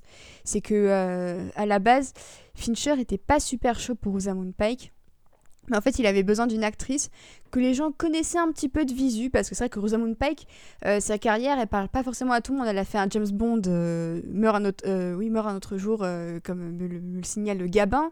Elle a, elle a joué Jane dans Orgueil et Préjugés, et ça, je me suis déjà exprimé euh, maintes et maintes reprises dans notre podcast consacré à et préjugés dans lequel je dis tout mon amour pour Rosamund Pike dans ce film et, euh, et, justement je pense que, les, ce, que ce que Fincher voulait c'était une actrice. Alors Reese Witherspoon était trop connue je pense. Et euh, peut-être un chouïa vieille. Enfin même si elle, elle, a l'air toujours aussi fraîche elle a l'air d'avoir 20 ans hein, Reese Witherspoon mais je pense que ce que Pike apporte au rôle c'est que tu connais sa tête tu connais sa blondeur dans, et dans le livre, elle a quelques années plus que Nick, mais à, à, peine. Enfin, tu, tu, les deux, tous les deux, tu as l'impression qu'ils ont, qu'ils ont un peu le même âge. Mais en soi, l'idée de prendre Rosamund Pike sur lequel tu peux projeter plein de choses, qui en plus, bah, la, fameuse photo euh, de, de, sa, de son avis de recherche, une vraie photo de Rosamund Pike, donc encore plus pour euh, brouiller un petit peu euh, ce que voulait faire Fincher, c'est de, bah, de prendre une actrice qui avait un peu de bouteille, qui avait quand même quelques rôles à son actif, mais que le public ne connaissait pas plus que ça, en mode Ah oui, c'est elle qui jouait dans Machin, mais le deuxième rôle. Ah oui, là c'était un second rôle. Parce que Pike, elle avait pas beaucoup de premiers rôles. Justement, je trouve ça super intelligent d'avoir pris une actrice qui, que, que tu connais de visu, mais pas plus que ça, parce que du coup, bah, tu peux projeter absolument n'importe quoi sur elle. Tu peux te dire, ah, bah, c'est l'épouse angélique, ou alors au contraire, ah, bah, tiens, il y a peut-être quelque chose de chelou, mais elle a quand même l'air très belle, très angélique, très souriante. Euh, j'ai pas envie de dire de conneries, mais il me semble que euh, Fincher a, en tout cas euh, su que c'était Rosamund Pike, sa Amy Dunn, quand elle lui a appris qu'elle était fille unique et qu'elle avait vécu bah, en fait toute sa vie sans, sans et sœurs et qu'elle avait dû se, débrouiller toute seule, etc. donc, donc voilà, c'était l'anecdote qui servait un peu à rien, mais voilà.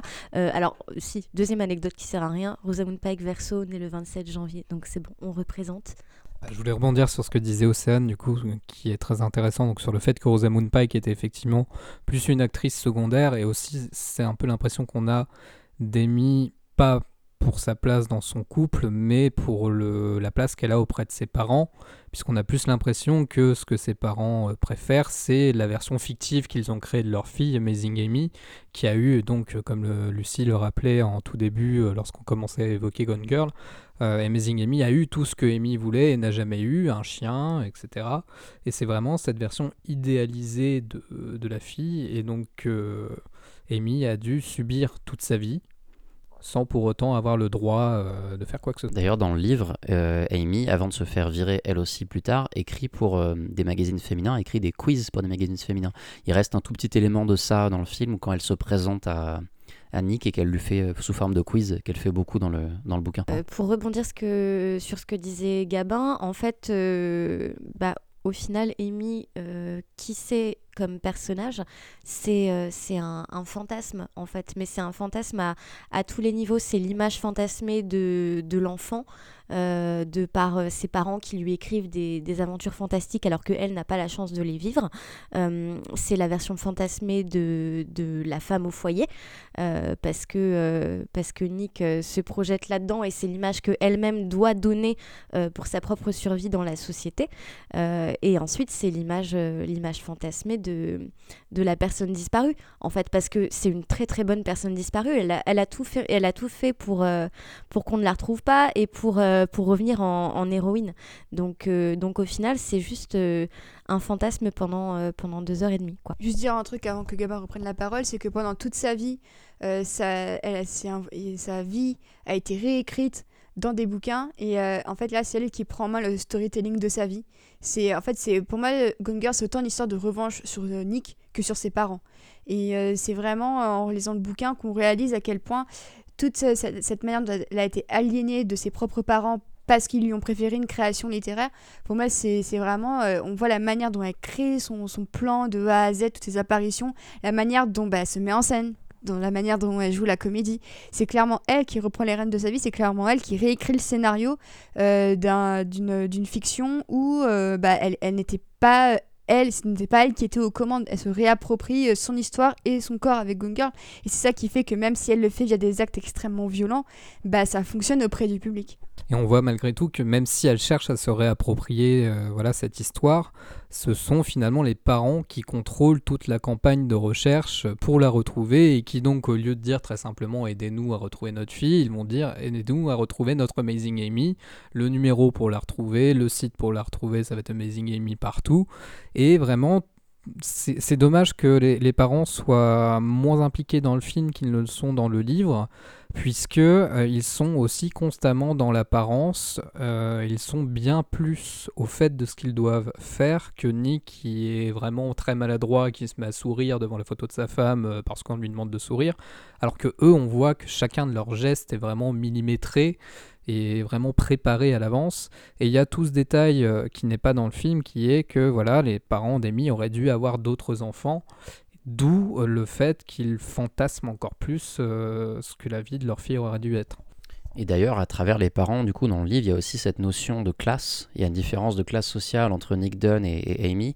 Elle, quand elle a commencé à travailler tous ses amis ont vu ça comme un petit hobby de genre pourquoi tu fais ça? T'es pas obligé de le faire en fait, t'as pas besoin parce que elle gagnait une partie de l'argent de Amazing Amy puisque le personnage était basé sur elle et elle dans le bouquin elle en veut à ses parents énormément justement de l'avoir en fait exploité pour faire leur fortune et d'ailleurs euh, la sa disparition fait exploser les ventes des bouquins qui ne se vendaient quasiment plus.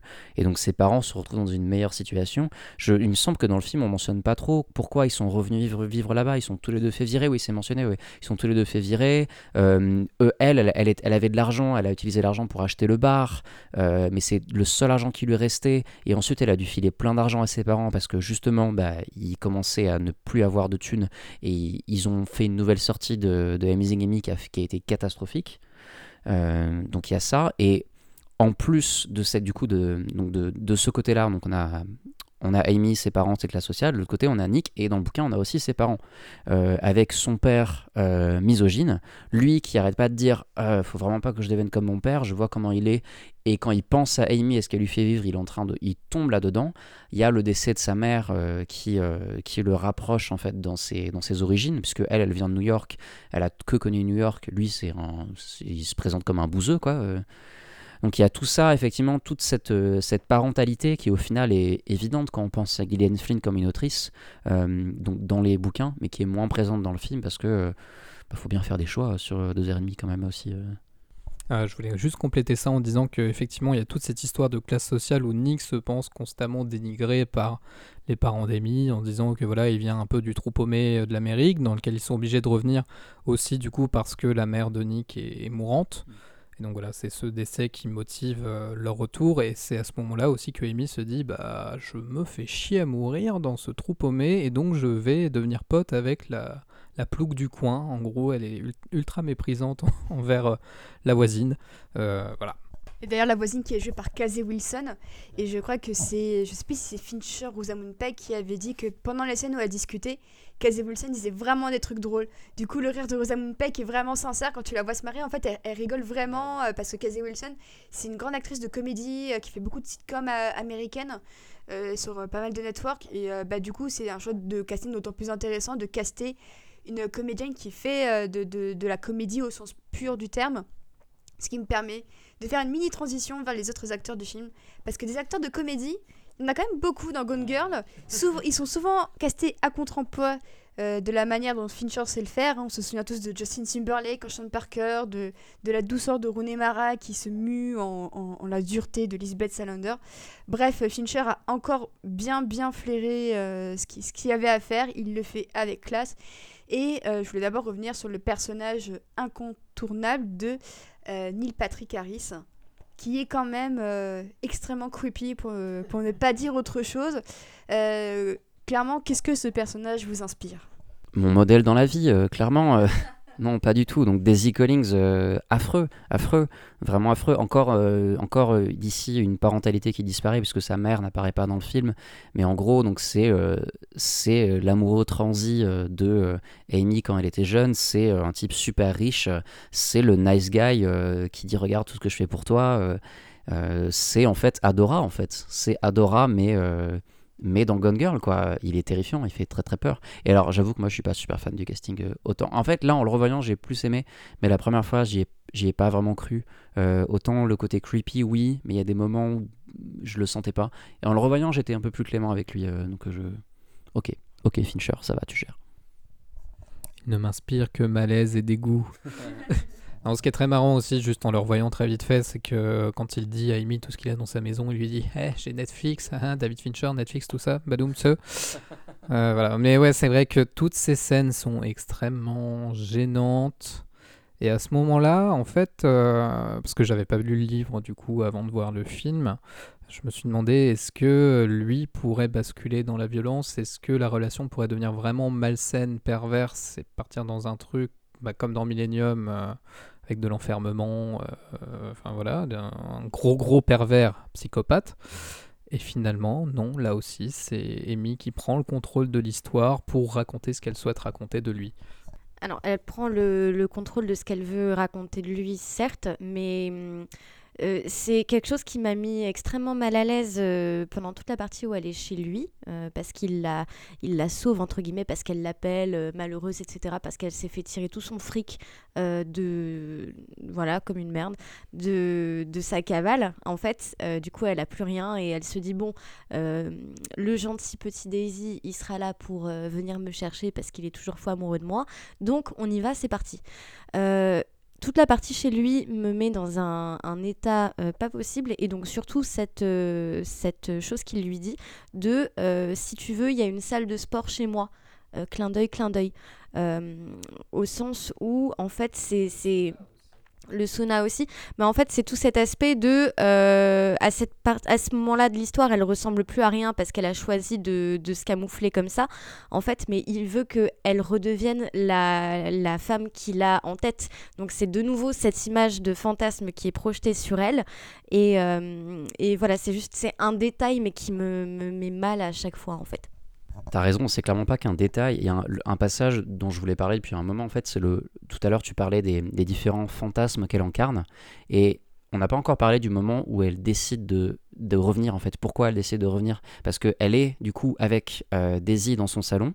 Euh, ils sont en train de regarder la télé et elle voit Nick endosser son rôle de mari parfait Et c'est à ce moment-là qu'elle se dit Ok, il, tu es devenu la fausse personne que j'aurais voulu que tu sois, je vais revenir être la fausse personne avec toi. Et ce moment, dans ce que tu décris là, c'est incroyable parce qu'elle est en train de manger de la glace. Et tu regardes Neil Patrick Harris, il la regarde à chaque fois, il est. Euh, oh mon dieu, euh, pourquoi tu fais ça?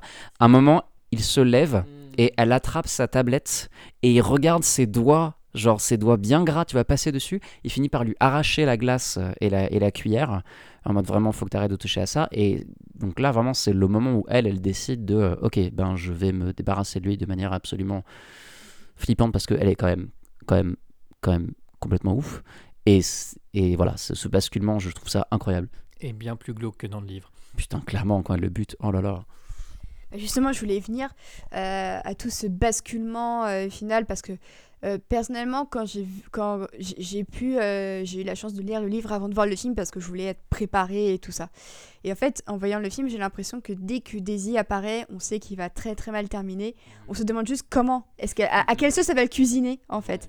Et, euh, et justement, je parlais tout à l'heure de, de, de, comment elle se réapproprie son storytelling. On avait vu jusqu'à présent qu'elle utilisait bah, tout un planning bien scrupuleux, tout un, tout un, toute une apparence aussi, parce que du coup, elle a pris quelques kilos pour, pour faire une fausse grossesse. Et d'ailleurs, Fincher avait dit à Rosamund Pike, essaie de prendre quelques kilos. Et sur certains plans, c'est rajouté numériquement parce qu'il voulait pas non plus que, que ça devienne trop, trop morbide. Donc c'est un, un mélange des deux. Donc elle se, elle se recrée une nouvelle apparence euh, bah, pour, son, pour, sa, pour son jeu. Euh, elle se crée un nouveau scénario et elle avait plus besoin des caméras. Et dans le troisième acte, elle utilise les caméras, donc avec cette fameuse scène où elle, elle fait semblant d'être, euh, d'a- d'avoir du sang sur, euh, sur sa chemise de nuit à chaque fois, mais c'est vraiment le, le- le détail du film qui me rend le, le plus, le plus stressé, le plus angoissé. Euh, la bande originale de Trent Reznor, Atticus Ross, je compte clairement en parler, mais ce moment-là, avec les bruitages, c'est... C'est super intense d'en parler, j'ai- la musique dans la tête, euh, c'est ultra intense, je pense que vous l'avez dans la tête aussi si vous nous écoutez, mais, mais euh, c'est vraiment le moment où, bah ça y est, en fait c'est un tour en trois actes qu'elle a fait, c'est d'abord une nouvelle apparence, ensuite écrire un script, ensuite utiliser les caméras, à partir de ce moment-là, son, tour de magie en fait est complet. C'est une magicienne et dont le tour de magie est complet, et ensuite bah, on se doute que ça va mal finir pour Daisy, et ce qui me fait toujours hurler de rire quand, je, relis cette anecdote, c'est que pour trouver l'exacte nuance de sang euh, que Rosamund Pike a sur le corps, elle et Fincher, ils ont tenté des dizaines et des dizaines de teintes de rouge différents qui allaient euh, bah, justement gicler sur Rosamund Pike. Et ils ont fait des, des heures et des heures de recherche. Et accessoirement, l'un des détails aussi super glauques, c'est que la raison pour laquelle Amy, elle, euh, elle, euh, elle couche avec Daisy euh, pour ensuite le tuer, c'est de base, donc pour avoir le signe qu'il y a eu pénétration, et de l'autre, quand tu es en plein coït, ton rythme, cardiaque accélère. Donc quand te tranche la gorge, le sang, il gicle encore plus vite parce qu'il est pompé de plus en plus vite. Et quand tu sais ce niveau de détail ultra sanglant, ultra glauque, moi ça me terrifie. Euh, D'ailleurs, euh, sur ce passage-là, c'est pas que ça en plus. euh, c'est certes moins précisé dans le, dans le film, mais dans le livre, elle se viole avec une bouteille de vin pour avoir les signes. Ouais, on, le voit dans le film.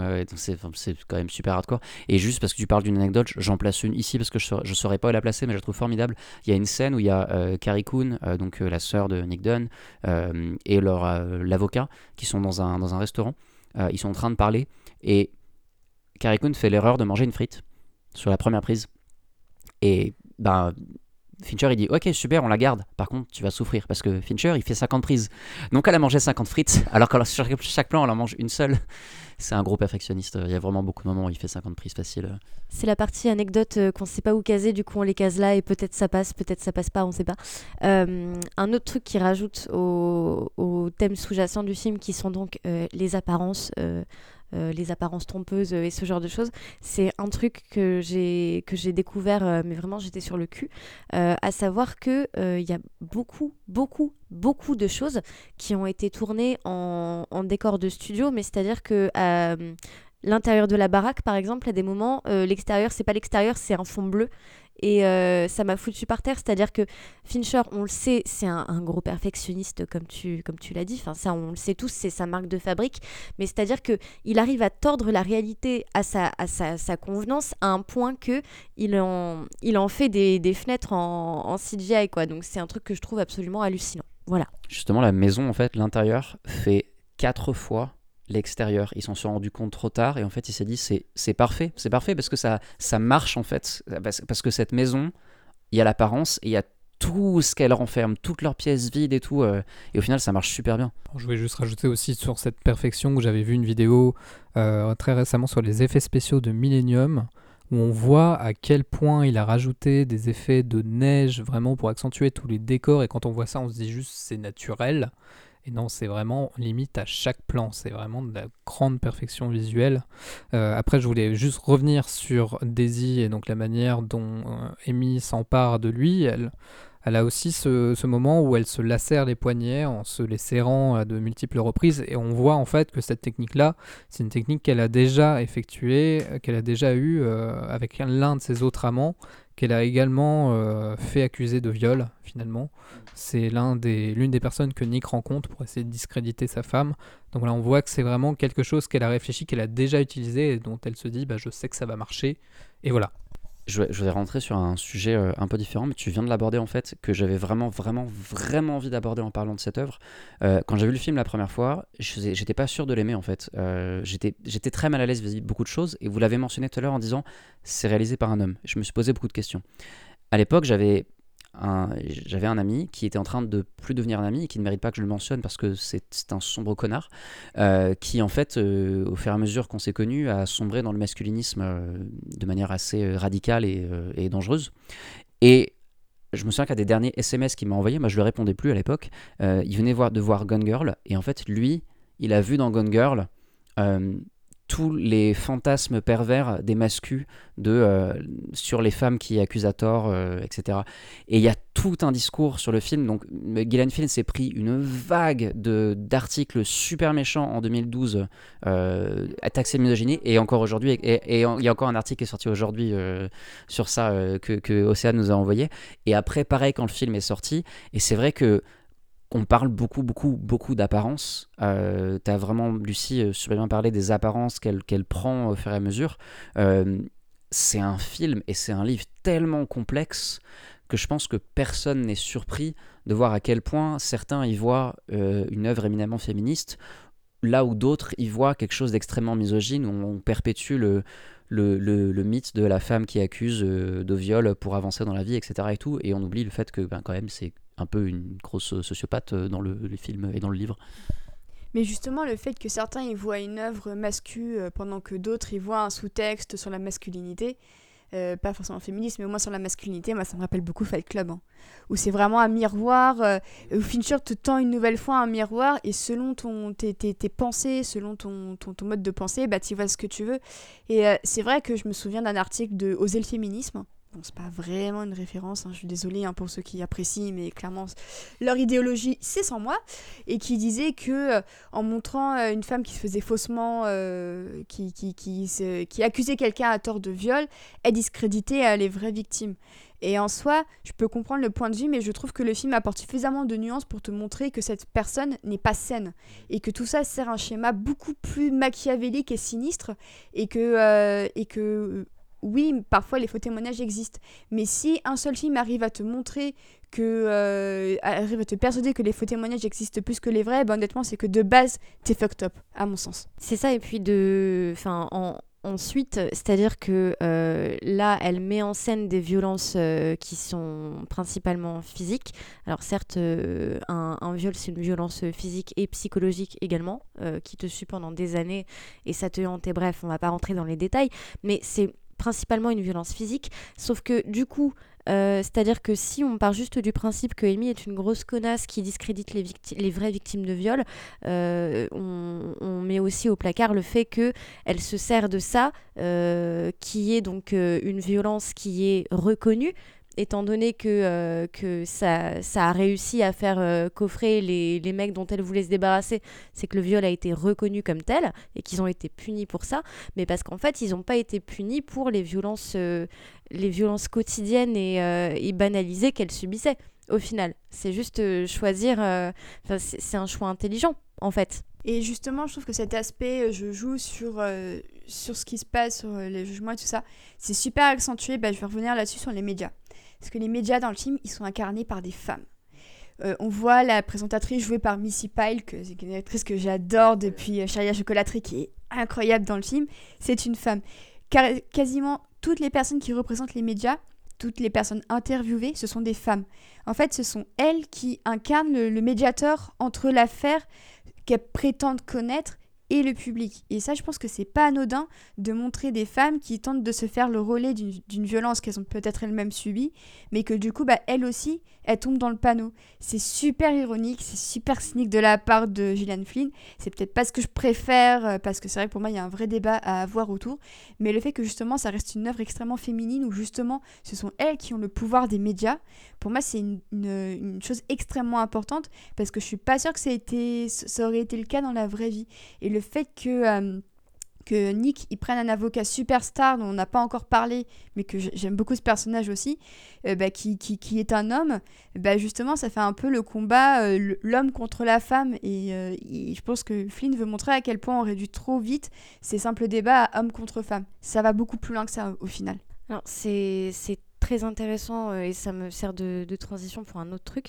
Euh, parce que, en fait, donc oui, Nick a, pris son, son, avocat qui est un mec, donc ça contraste totalement avec euh, tous les jugements qui viennent de femmes euh, depuis le début du film, en fait, parce que, alors concrètement, Nick, pendant tout le film, il se met toutes les meufs du monde à dos, en fait, donc sa femme, sa maîtresse, sa voisine, ses amis, sa, sa sœur, presque, à un moment donné, donc, donc voilà, le pauvre n'a pas de chance. pourquoi je là-dessus Parce que, Océane, t'as très justement dit que les médias étaient incarnés par des femmes, euh, même, euh, même juste les, les, images euh, qu'on met en ligne sont incarnées par des femmes. Je pense à, à ce personnage de, de mère au foyer qui prend un selfie avec lui et qui comprend pas pourquoi il est choqué et qui veut pas le supprimer. mais c'est aussi parce que ces, ces personnes-là qui vont être touchées par la disparition d'Amy et parce qu'il n'y a pas de meilleur jugement, peu importe l'avocat que tu as, que l'opinion publique. En fait, c'est l'opinion, euh, surtout aux États-Unis, dans cette société-là, des suburbs, etc., c'est l'opinion publique qui prime. C'est-à-dire que dans les, les suburbs américains, euh, tu sors pas tes poubelles, tu vas être, euh, tu vas être fiché comme un, une mauvaise personne, si tu veux. Donc, donc imagine même qu'on pense que tu es, tu es ta femme. Voilà. Et je voulais aussi revenir sur un des gros points forts du film. C'est, et elle est derrière Renault à l'heure où je vous parle, c'est la bande originale du film. Euh, c'est euh, la troisième collaboration entre Trent Reznor et Atticus Ross. Ils avaient déjà collaboré avec Fincher sur, sur, sur pour lequel ils avaient eu rien, rien de plus qu'un Oscar, hein, tout simplement. Euh, la, bande son évidemment aussi de Millennium avec cette sublime reprise de Immigrant Song de Led Zeppelin.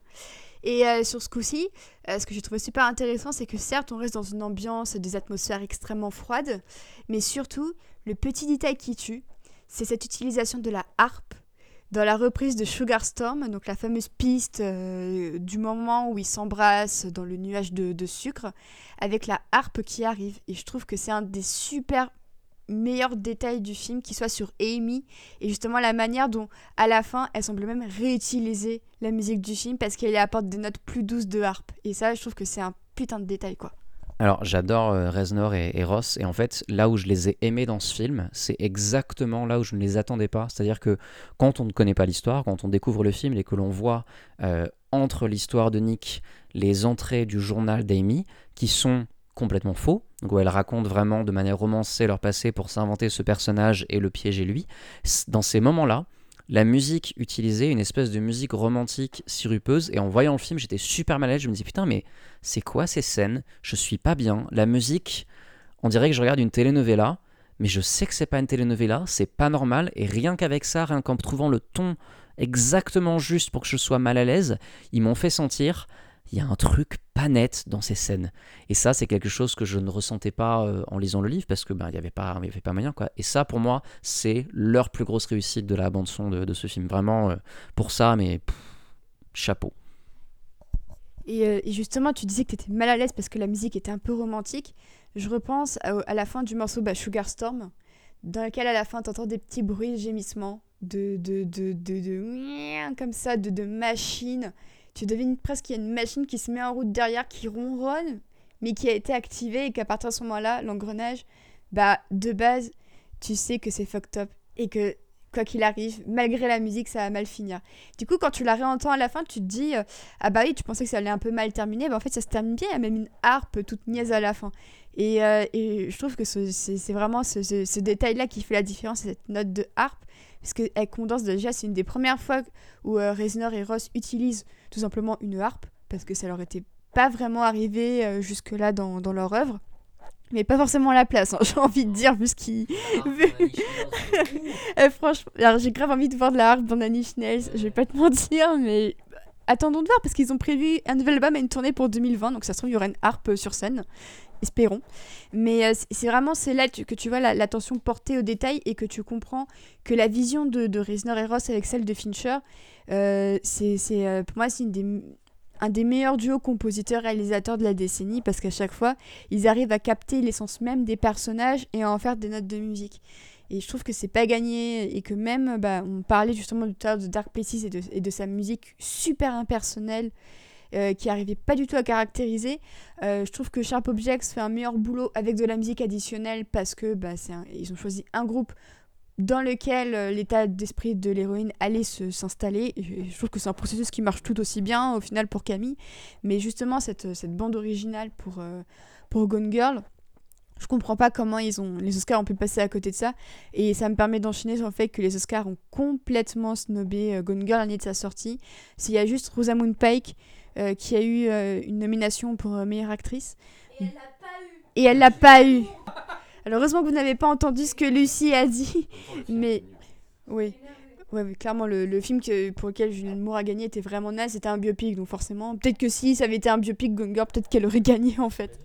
En fait, le film est le, le, le, le film est trop intelligent et trop polarisant pour être récompensé aux Oscars. Enfin, au fur et à mesure de l'évolution de nos céphi- cinéphilie, au fur et à mesure que je pense qu'on grandit, on est de plus en plus déçu parce qu'on voit aux Oscars. Euh, c'est pas très surprenant. Le film est trop intelligent, trop complexe pour euh, satisfaire euh, les gens qui votent, euh, qui vont voter aux Oscars. Quoi. Je suis vraiment pas du tout surpris de ce résultat. J'aimerais juste revenir sur un dernier truc parce qu'on, je pense qu'on on va devoir ne pas rater les trains. Ça va juste sur un truc parce que tu as parlé de tous les bouquins, tu as recité toutes les œuvres et il y a un truc que je trouve vraiment fascinant euh, qu'elle a vraiment réussi dans Gone Girl et que Fincher réussit, c'est qu'en fait l'œuvre finit par devenir méta euh, puisque vu qu'on parle d'apparence tout le temps, ben en fait on parle d'archétype, on parle de personnages et on parle de comment on construit une histoire. Et Gillian Flynn au final, parce que ces personnages sont toujours des auteurs, elle met toujours en cause euh, ben, qu'est-ce que c'est qu'écrire un personnage, mais aussi qu'est-ce que c'est qu'écrire une femme, qu'est-ce que c'est qu'écrire un homme euh, dans ses œuvres. Et ça, je trouve que ça transparaît parfaitement dans le, dans le film, en fait. Euh, c'est cette espèce de, ouais, espèce de, métatexte sur euh, qui sont les archétypes de héros masculins, héros féminins au cinéma, à travers Gone Girl, à travers les autres aussi, mais surtout Gone Girl, je trouve que ça rend super bien. Et c'est ça, à mon sens, qui fait que c'est son livre le plus abouti, même si je préfère Sharp Objects, mais c'est vraiment son livre le plus abouti, le plus, le plus génial. Aussi, je pense qu'elle a déjà avait, elle avait déjà eu du coup l'expérience des deux précédents livres parce que bah, du coup, elle évolue en même temps que, que, que son style évolue, ses, ses idées évoluent. C'est vraiment une progression tout à fait naturelle au final. Euh, et d'ailleurs, bah, le public ne s'y est pas trompé puisqu'avec 370 millions de dollars euh, de recettes, c'est le plus gros succès de David Fincher euh, dans, dans le monde. Et, et comme le dit Lucie, comme le dit Lucie, c'est surtout son dernier film sorti au cinéma. On sait qu'après, il a fait Mindhunter. On sait qu'il a actuellement un biopic sur. euh, euh, alors, je me demande si c'est pas plutôt le scénariste de Citizen Kane sur lequel il va faire un film. Bah, en tout cas, le film s'appelle Manque. Et il y aura Orson Welles dedans qui, est joué par, euh, qui sera joué par Tom Burke. Et il y a un gros gros casting de mémoire. Je crois aussi Amanda Seyfried. Enfin, Gary Oldman, du coup, dans le rôle, dans le rôle titre. Parce que quand même sur le dernier projet sur lequel on attendait, c'était World War Z 2 et enfin qui attendait ça? Absolument personne, à part Gabin. OK. Non mais certes parce que c'est Fincher mais mais franchement le 1 quelle catastrophe absolue. Oui non, sur un film d'horreur je vois bien mais tu peux pas faire un film d'horreur où le monde entier enfin bref, si Fincher l'aurait fait sans doute mais pff, heureusement qu'il y a Mindhunter quand même. J'attendais World War Z 2, mais je voulais surtout parler du fait que normalement on l'attendait sur la version américaine de Utopia. Et finalement, c'est Gillian Flynn qui s'est occupé de faire la série pour Amazon. Effectivement, et je voulais savoir, est-ce que certains parmi vous ont regardé euh, la série Utopia euh, British? Ah ok, donc Lucie a juste vu le premier épisode. Lucie a juste vu le, début. Euh, bah, du coup, je vais vite vous parler de, de ce que ça m'inspire. C'est que j'étais très très curieuse de voir Fincher sur Utopia parce que c'est quelque chose qui se rapproche le plus possible d'un comic book sans que ce soit inspiré d'un comic book. Euh, et du coup, ça m'intéressait parce qu'on sait très clairement que Fincher, euh, tout ce qui est comic book movie, blockbuster, type Star Wars, euh, c'est mort pour lui. On avait proposé Star Wars 7, il a refusé. du coup, j'aurais été extrêmement curieuse de voir Fincher là-dessus. je suis un peu déçu que ce, finalement ça se fasse sans lui. On sait qu'il a eu beaucoup de projets de séries pour HBO qui se sont cassés la gueule, d'au moins qui s'inspirait de son passé de, de son passé de clipper euh, dans les années 90. C'est un, pilote euh, qui a été euh, annulé. Donc j'avoue, je suis assez curieuse de voir Gillian Flynn là-dessus, de la voir prendre un petit peu la tangente sur une série. après, je pense que Renault en deux minutes très très vite. Tu voulais nous parler de son adaptation d'une série télé britannique qui n'est pas Utopia, mais qui est Widows. Euh, c'est le film réalisé euh, par Steve McQueen qui est sorti l'an dernier. Je crois que tu voulais nous en dire quelques mots. J'ai malheureusement pas eu le temps de le voir, mais je vais essayer de me rattraper ça parce que j'aime beaucoup Steve McQueen. Alors en fait, je me suis beaucoup frité avec mes collègues sur ce film parce que la plupart ne l'ont pas aimé et moi j'ai trouvé ça formidable euh, et j'irais même jusqu'à dire que c'est mon préféré de Steve McQueen. j'ai l'impression que euh, Gillian Flynn a intégré une partie du backlash qu'elle a reçu sur Gone Girl en voulant aller vers quelque chose de plus direct sur littéralement des femmes qui vont se venger des conneries qu'ont fait leurs mecs. Et en gros, c'est euh, Ocean's 8, mais si c'était un bon film. Donc euh, c'est adapté effectivement d'une série. Ouais, t'es d'accord avec moi, Lucie. en fait, c'est vraiment, c'est donc c'est adapté d'une série britannique. c'est Steve McQueen qui est venu vers Gillian Flynn pour ça, pour l'adaptation. La majorité des, des points de scénario sont dedans. Je vais pas vous les spoiler parce que c'est vraiment un film qui mérite d'être vu, euh, qui est vraiment intéressant. Et il faut pas le voir comme plus qu'un film de genre en fait. Euh, c'est un film très plaisant et dans lequel elle met en scène, enfin euh, lui et elle mettent en scène des, personnages féminins qui se mettent ensemble par, pour un but commun, qui n'ont pas vraiment de, il n'y a pas de sororité non plus encore cette fois-là, quoi, même si elles sont ensemble, qui chacune va trouver sa manière euh, d'exister dans un monde patriarcal super violent. Je pense surtout à Elisabeth Debicki que j'adore et qui est incroyable dans le film, euh, qui, qui prend le rôle d'une mail order bride pour, euh, pour arnaquer des mecs. Enfin bref, c'est un espèce de, film de braquage sur des femmes en galère et c'est vraiment brillant et, assez unique et ça m'a donné envie de voir la série du coup parce que la série date d'avant et la majorité de ce qui paraît surprenant euh, et novateur dans le film apparemment était déjà dans la série. Donc euh, je recommande le film et peut-être la série que je n'ai pas vue. Merci beaucoup en tout cas. Euh, et j'ai deux questions pour vous pour terminer. Donc ce sera un petit tour de table dans l'ordre chronologique d'une montre. C'est tout simplement... Alors... Je suis fatiguée. Je suis, on est 22h, ça fait 2h45 qu'on enregistre. Voilà. Alors si vous êtes gentil, je la garderai au montage final. Si vous êtes gentil. J'avais deux questions à vous poser, donc vous aviez un petit peu, euh, un petit peu répondu, donc euh, je vais plutôt passer à la question numéro 2. C'est qu'est-ce que pour vous, à l'exception d'Utopia, vous attendez de Gillian Flynn pour la décennie qui s'annonce? Est-ce que vous voulez qu'elle refasse des romans? Est-ce que vous voulez que peut-être euh, elle fasse tout simplement un script tout, toute seule de A à Z quoi que ce soit? Est-ce que vous voulez des, des, des collaborations peut-être? Qu'est-ce que vous pensez qu'elle peut faire Qu'est-ce que vous pensez que de la même manière qu'elle a beaucoup apporté à la décennie 2010 dans plein de portraits de femmes ultra complexe. Et justement, ce trope de la unreliable girl euh, qui a été maintes et maintes fois repris, euh, donc euh, Woman in the Window, Girl in the Train, enfin, tous ces, tous ces titres de, de bouquins où tu as des femmes qui sont dans un endroit différent ou, ou, quoi que ce soit et qui jouent sur leur perception des choses. c'est vrai qu'elle avait un peu lancé ça. Est-ce qu'elle peut encore apporter quelque chose à ce trope? Qu'est-ce que, pour vous, elle peut apporter à la décennie qui s'annonce? Euh, bah alors, en tout cas, là, si tout va bien, après Utopia, elle disait qu'elle voulait plutôt revenir à l'écriture et donc au roman. Euh, moi, ce que j'aimerais beaucoup, c'est qu'elle collabore ensuite avec des femmes réalisatrices et que ça soit enfin des duos féminins entièrement. Et euh, je me souviens d'avoir lu une interview du coup où elle évoquait Utopia et une journaliste lui demandait du coup est-ce que vous avez réussi à avoir des femmes réalisatrices sur Utopia? Et on lui a dit enfin, on lui a répondu euh, Bon, je vais vous dire qu'on a essayé, mais c'était compliqué. C'est-à-dire que je voulais, mais c'était compliqué. Et donc normalement, la série, ça va être euh, des réalisateurs qui vont se succéder tous les trois épisodes. Euh, du coup, on n'a pas les noms. Je sais pas du coup s'il y a des femmes ou pas, mais elle aurait aimé. Mais c'était compliqué. Voilà. Donc euh, ce que j'aimerais, c'est qu'un jour, elle parvienne à pleinement faire une œuvre entièrement féminine, du moins dans l'équipe. C'est vrai que j'ai pas l'impression que ce soit une priorité pour elle non plus, effectivement, euh, de bosser principalement avec des femmes. Peut-être que ça va changer. Euh, moi, j'ai deux attentes, effectivement. Tu m'as répondu à une de tes attentes, qu'elle revienne au roman, euh, parce que en l'ayant du coup découvert ces dernières années, je l'adore. Et ma deuxième attente, c'est effectivement de l'avoir collaboré avec des gens. Du coup, je vais élaborer un fantasme. Je veux la voir collaborer avec Phoebe Waller-Bridge. Je veux leur voir, voir leurs deux univers se mélanger. Et après, en termes de réalisatrice, ben, en vrai, je l'ai mentionné tout à l'heure, mais Andrea Arnold, bordel, enfin, il y avait la possibilité, quoi. Et voilà, j'ai terminé. À toi, à toi, Lucie. Je, je pensais pas que j'en avais envie jusqu'à ce que tu le mentionnes, mais euh, une collaboration avec Phoebe Waller-Bridge, ce serait formidable. Euh, alors, bizarrement, euh, même si elle est beaucoup, euh, elle est déjà beaucoup au cinéma euh, depuis, euh, bah, depuis plusieurs années, en fait, euh, je l'attends, je l'attendrai en tout cas à, à un moment donné euh, dans cette décennie. Donc, euh, une décennie, c'est long quand même, mais je la verrai bien euh, écrire et réaliser quelque chose pourquoi pas? Parce qu'en fait, au final, là, elle collabore depuis, depuis quand même pas mal de temps avec des tas de, personnes de l'audiovisuel sur des projets de séries ou de films. Donc, je pense qu'elle a, hum, eu le temps de voir euh, l'envers du décor et de, de pouvoir, euh, pourquoi pas, se dire que euh, un jour, elle aura envie de mener un projet de A à Z, donc de l'écriture jusqu'à la réalisation.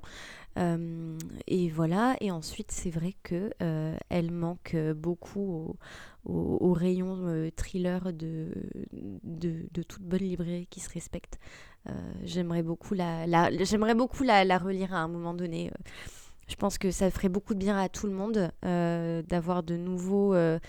réussir à avoir au moins de nouveaux frissons et découvrir de nouveaux personnages et de, nouvelles thématiques, pourquoi pas que, qu'elle pourrait creuser encore plus. Effectivement, je suis assez d'accord avec, euh, avec tout ce que vous avez dit. C'est vrai que j'aimerais beaucoup la voir collaborer avec des femmes réalisatrices et des femmes plus globalement issues de la diversité. Euh, j'aimerais euh, bah, la voir aussi retourner au roman, hein, comme l'a dit Gabin, c'est vrai que ça manque. Et comme l'a dit Lucie, la voir aussi aborder de nouvelles thématiques parce que j'ai peur que ça fasse redite si elle nous fait encore un roman policier. En fait, j'aimerais vraiment la voir dans un tout autre registre peut-être l'avoir parlé, peut-être un peu plus de, de, de, portraits un peu plus, euh, pas forcément bienveillants, parce que je pense qu'elle restera quand même dans cette veine ultra dark. Je pense que tu as moyen de raconter autre chose que des histoires policières. euh, tout en restant dark. Donc euh, je, je sais pas, est-ce qu'elle va vouloir retourner au thriller et recomposer une histoire policière après avoir un peu aussi déconstruit ça avec ses propres adaptations, mine de rien, qui a apporté beaucoup à ce qu'elle-même avait écrit? Euh, Je sais pas. Mais en tout cas, euh, c'est vrai que c'est vraiment une, romancière dont je prends beaucoup de plaisir à lire les écrits. C'est des personnages et qui, dont, qui portent à controverse, euh, qui font discuter, qui provoquent des débats parfois extrêmement violents parce qu'elle-même parle de violence dans les rapports, elle parle de violence systémique, elle parle de violence psychologique, elle parle de, de la violence dans tous les sens du terme. Euh, c'est quelque chose auquel euh, j'ai l'impression que la société n'est pas encore habituée et j'espère que mine de rien, à, défaut de se banaliser, ça, laissera aussi plus de place pour cette prochaine décennie à plus d'autrices qui écrivent des choses encore plus complexes, crues euh, et violentes parce que on a également besoin de ça. pour un peu rétablir l'équilibre dans la force, l'équilibre dans la violence, si je puis me permettre.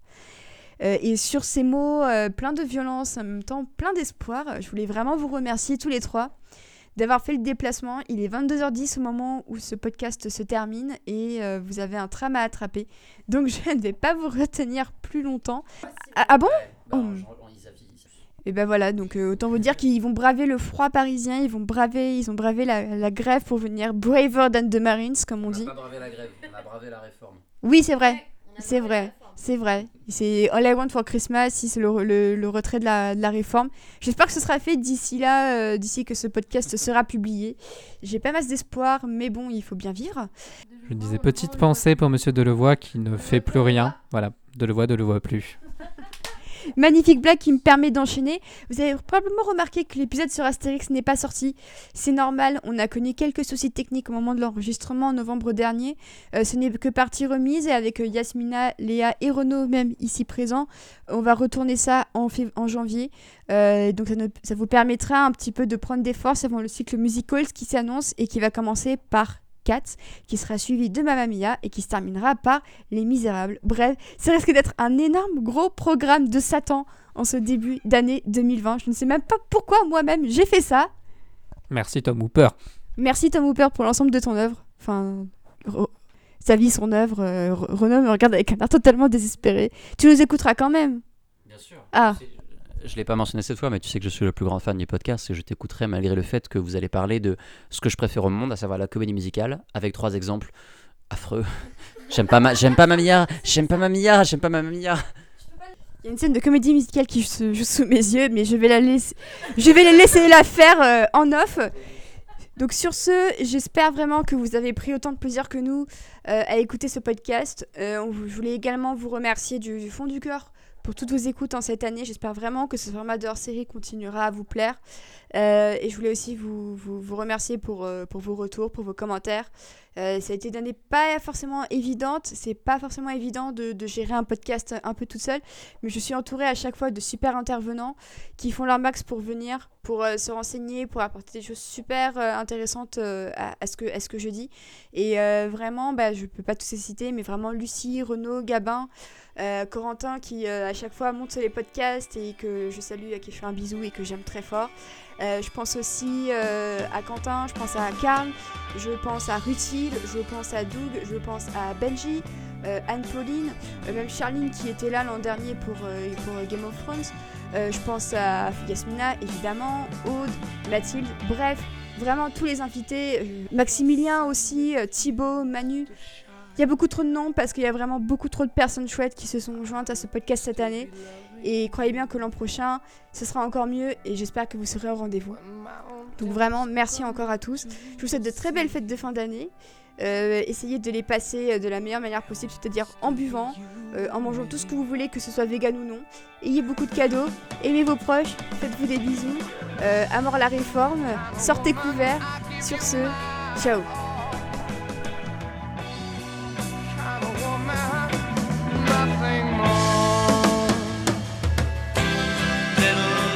of rain, whisper of the pain, tears of love lost in the days gone by. My love is strong, here there is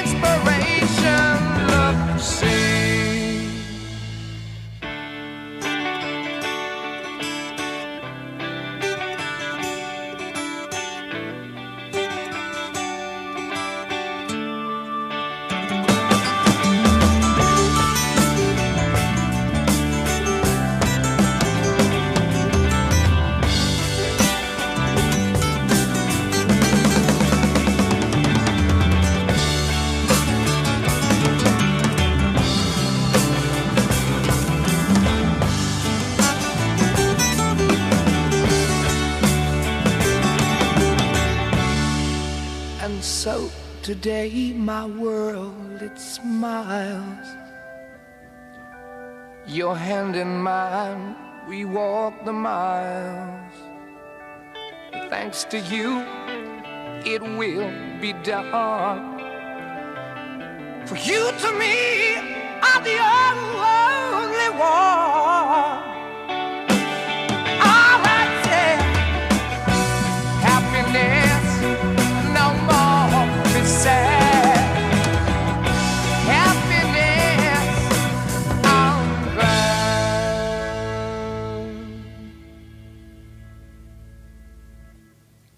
the sun refused to shine,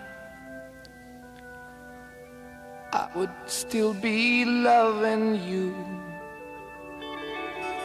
Mountains crumble to the sea.